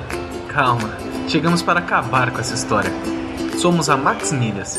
Conectamos vendedores de milhas a pessoas apaixonadas por viajar. O resultado? Hum, passagens aéreas com até 80% de desconto. Pode preparar as malas. Pra gente, você merece viajar mais. Acesse agora mesmo maxmilhas.com.br e boa viagem!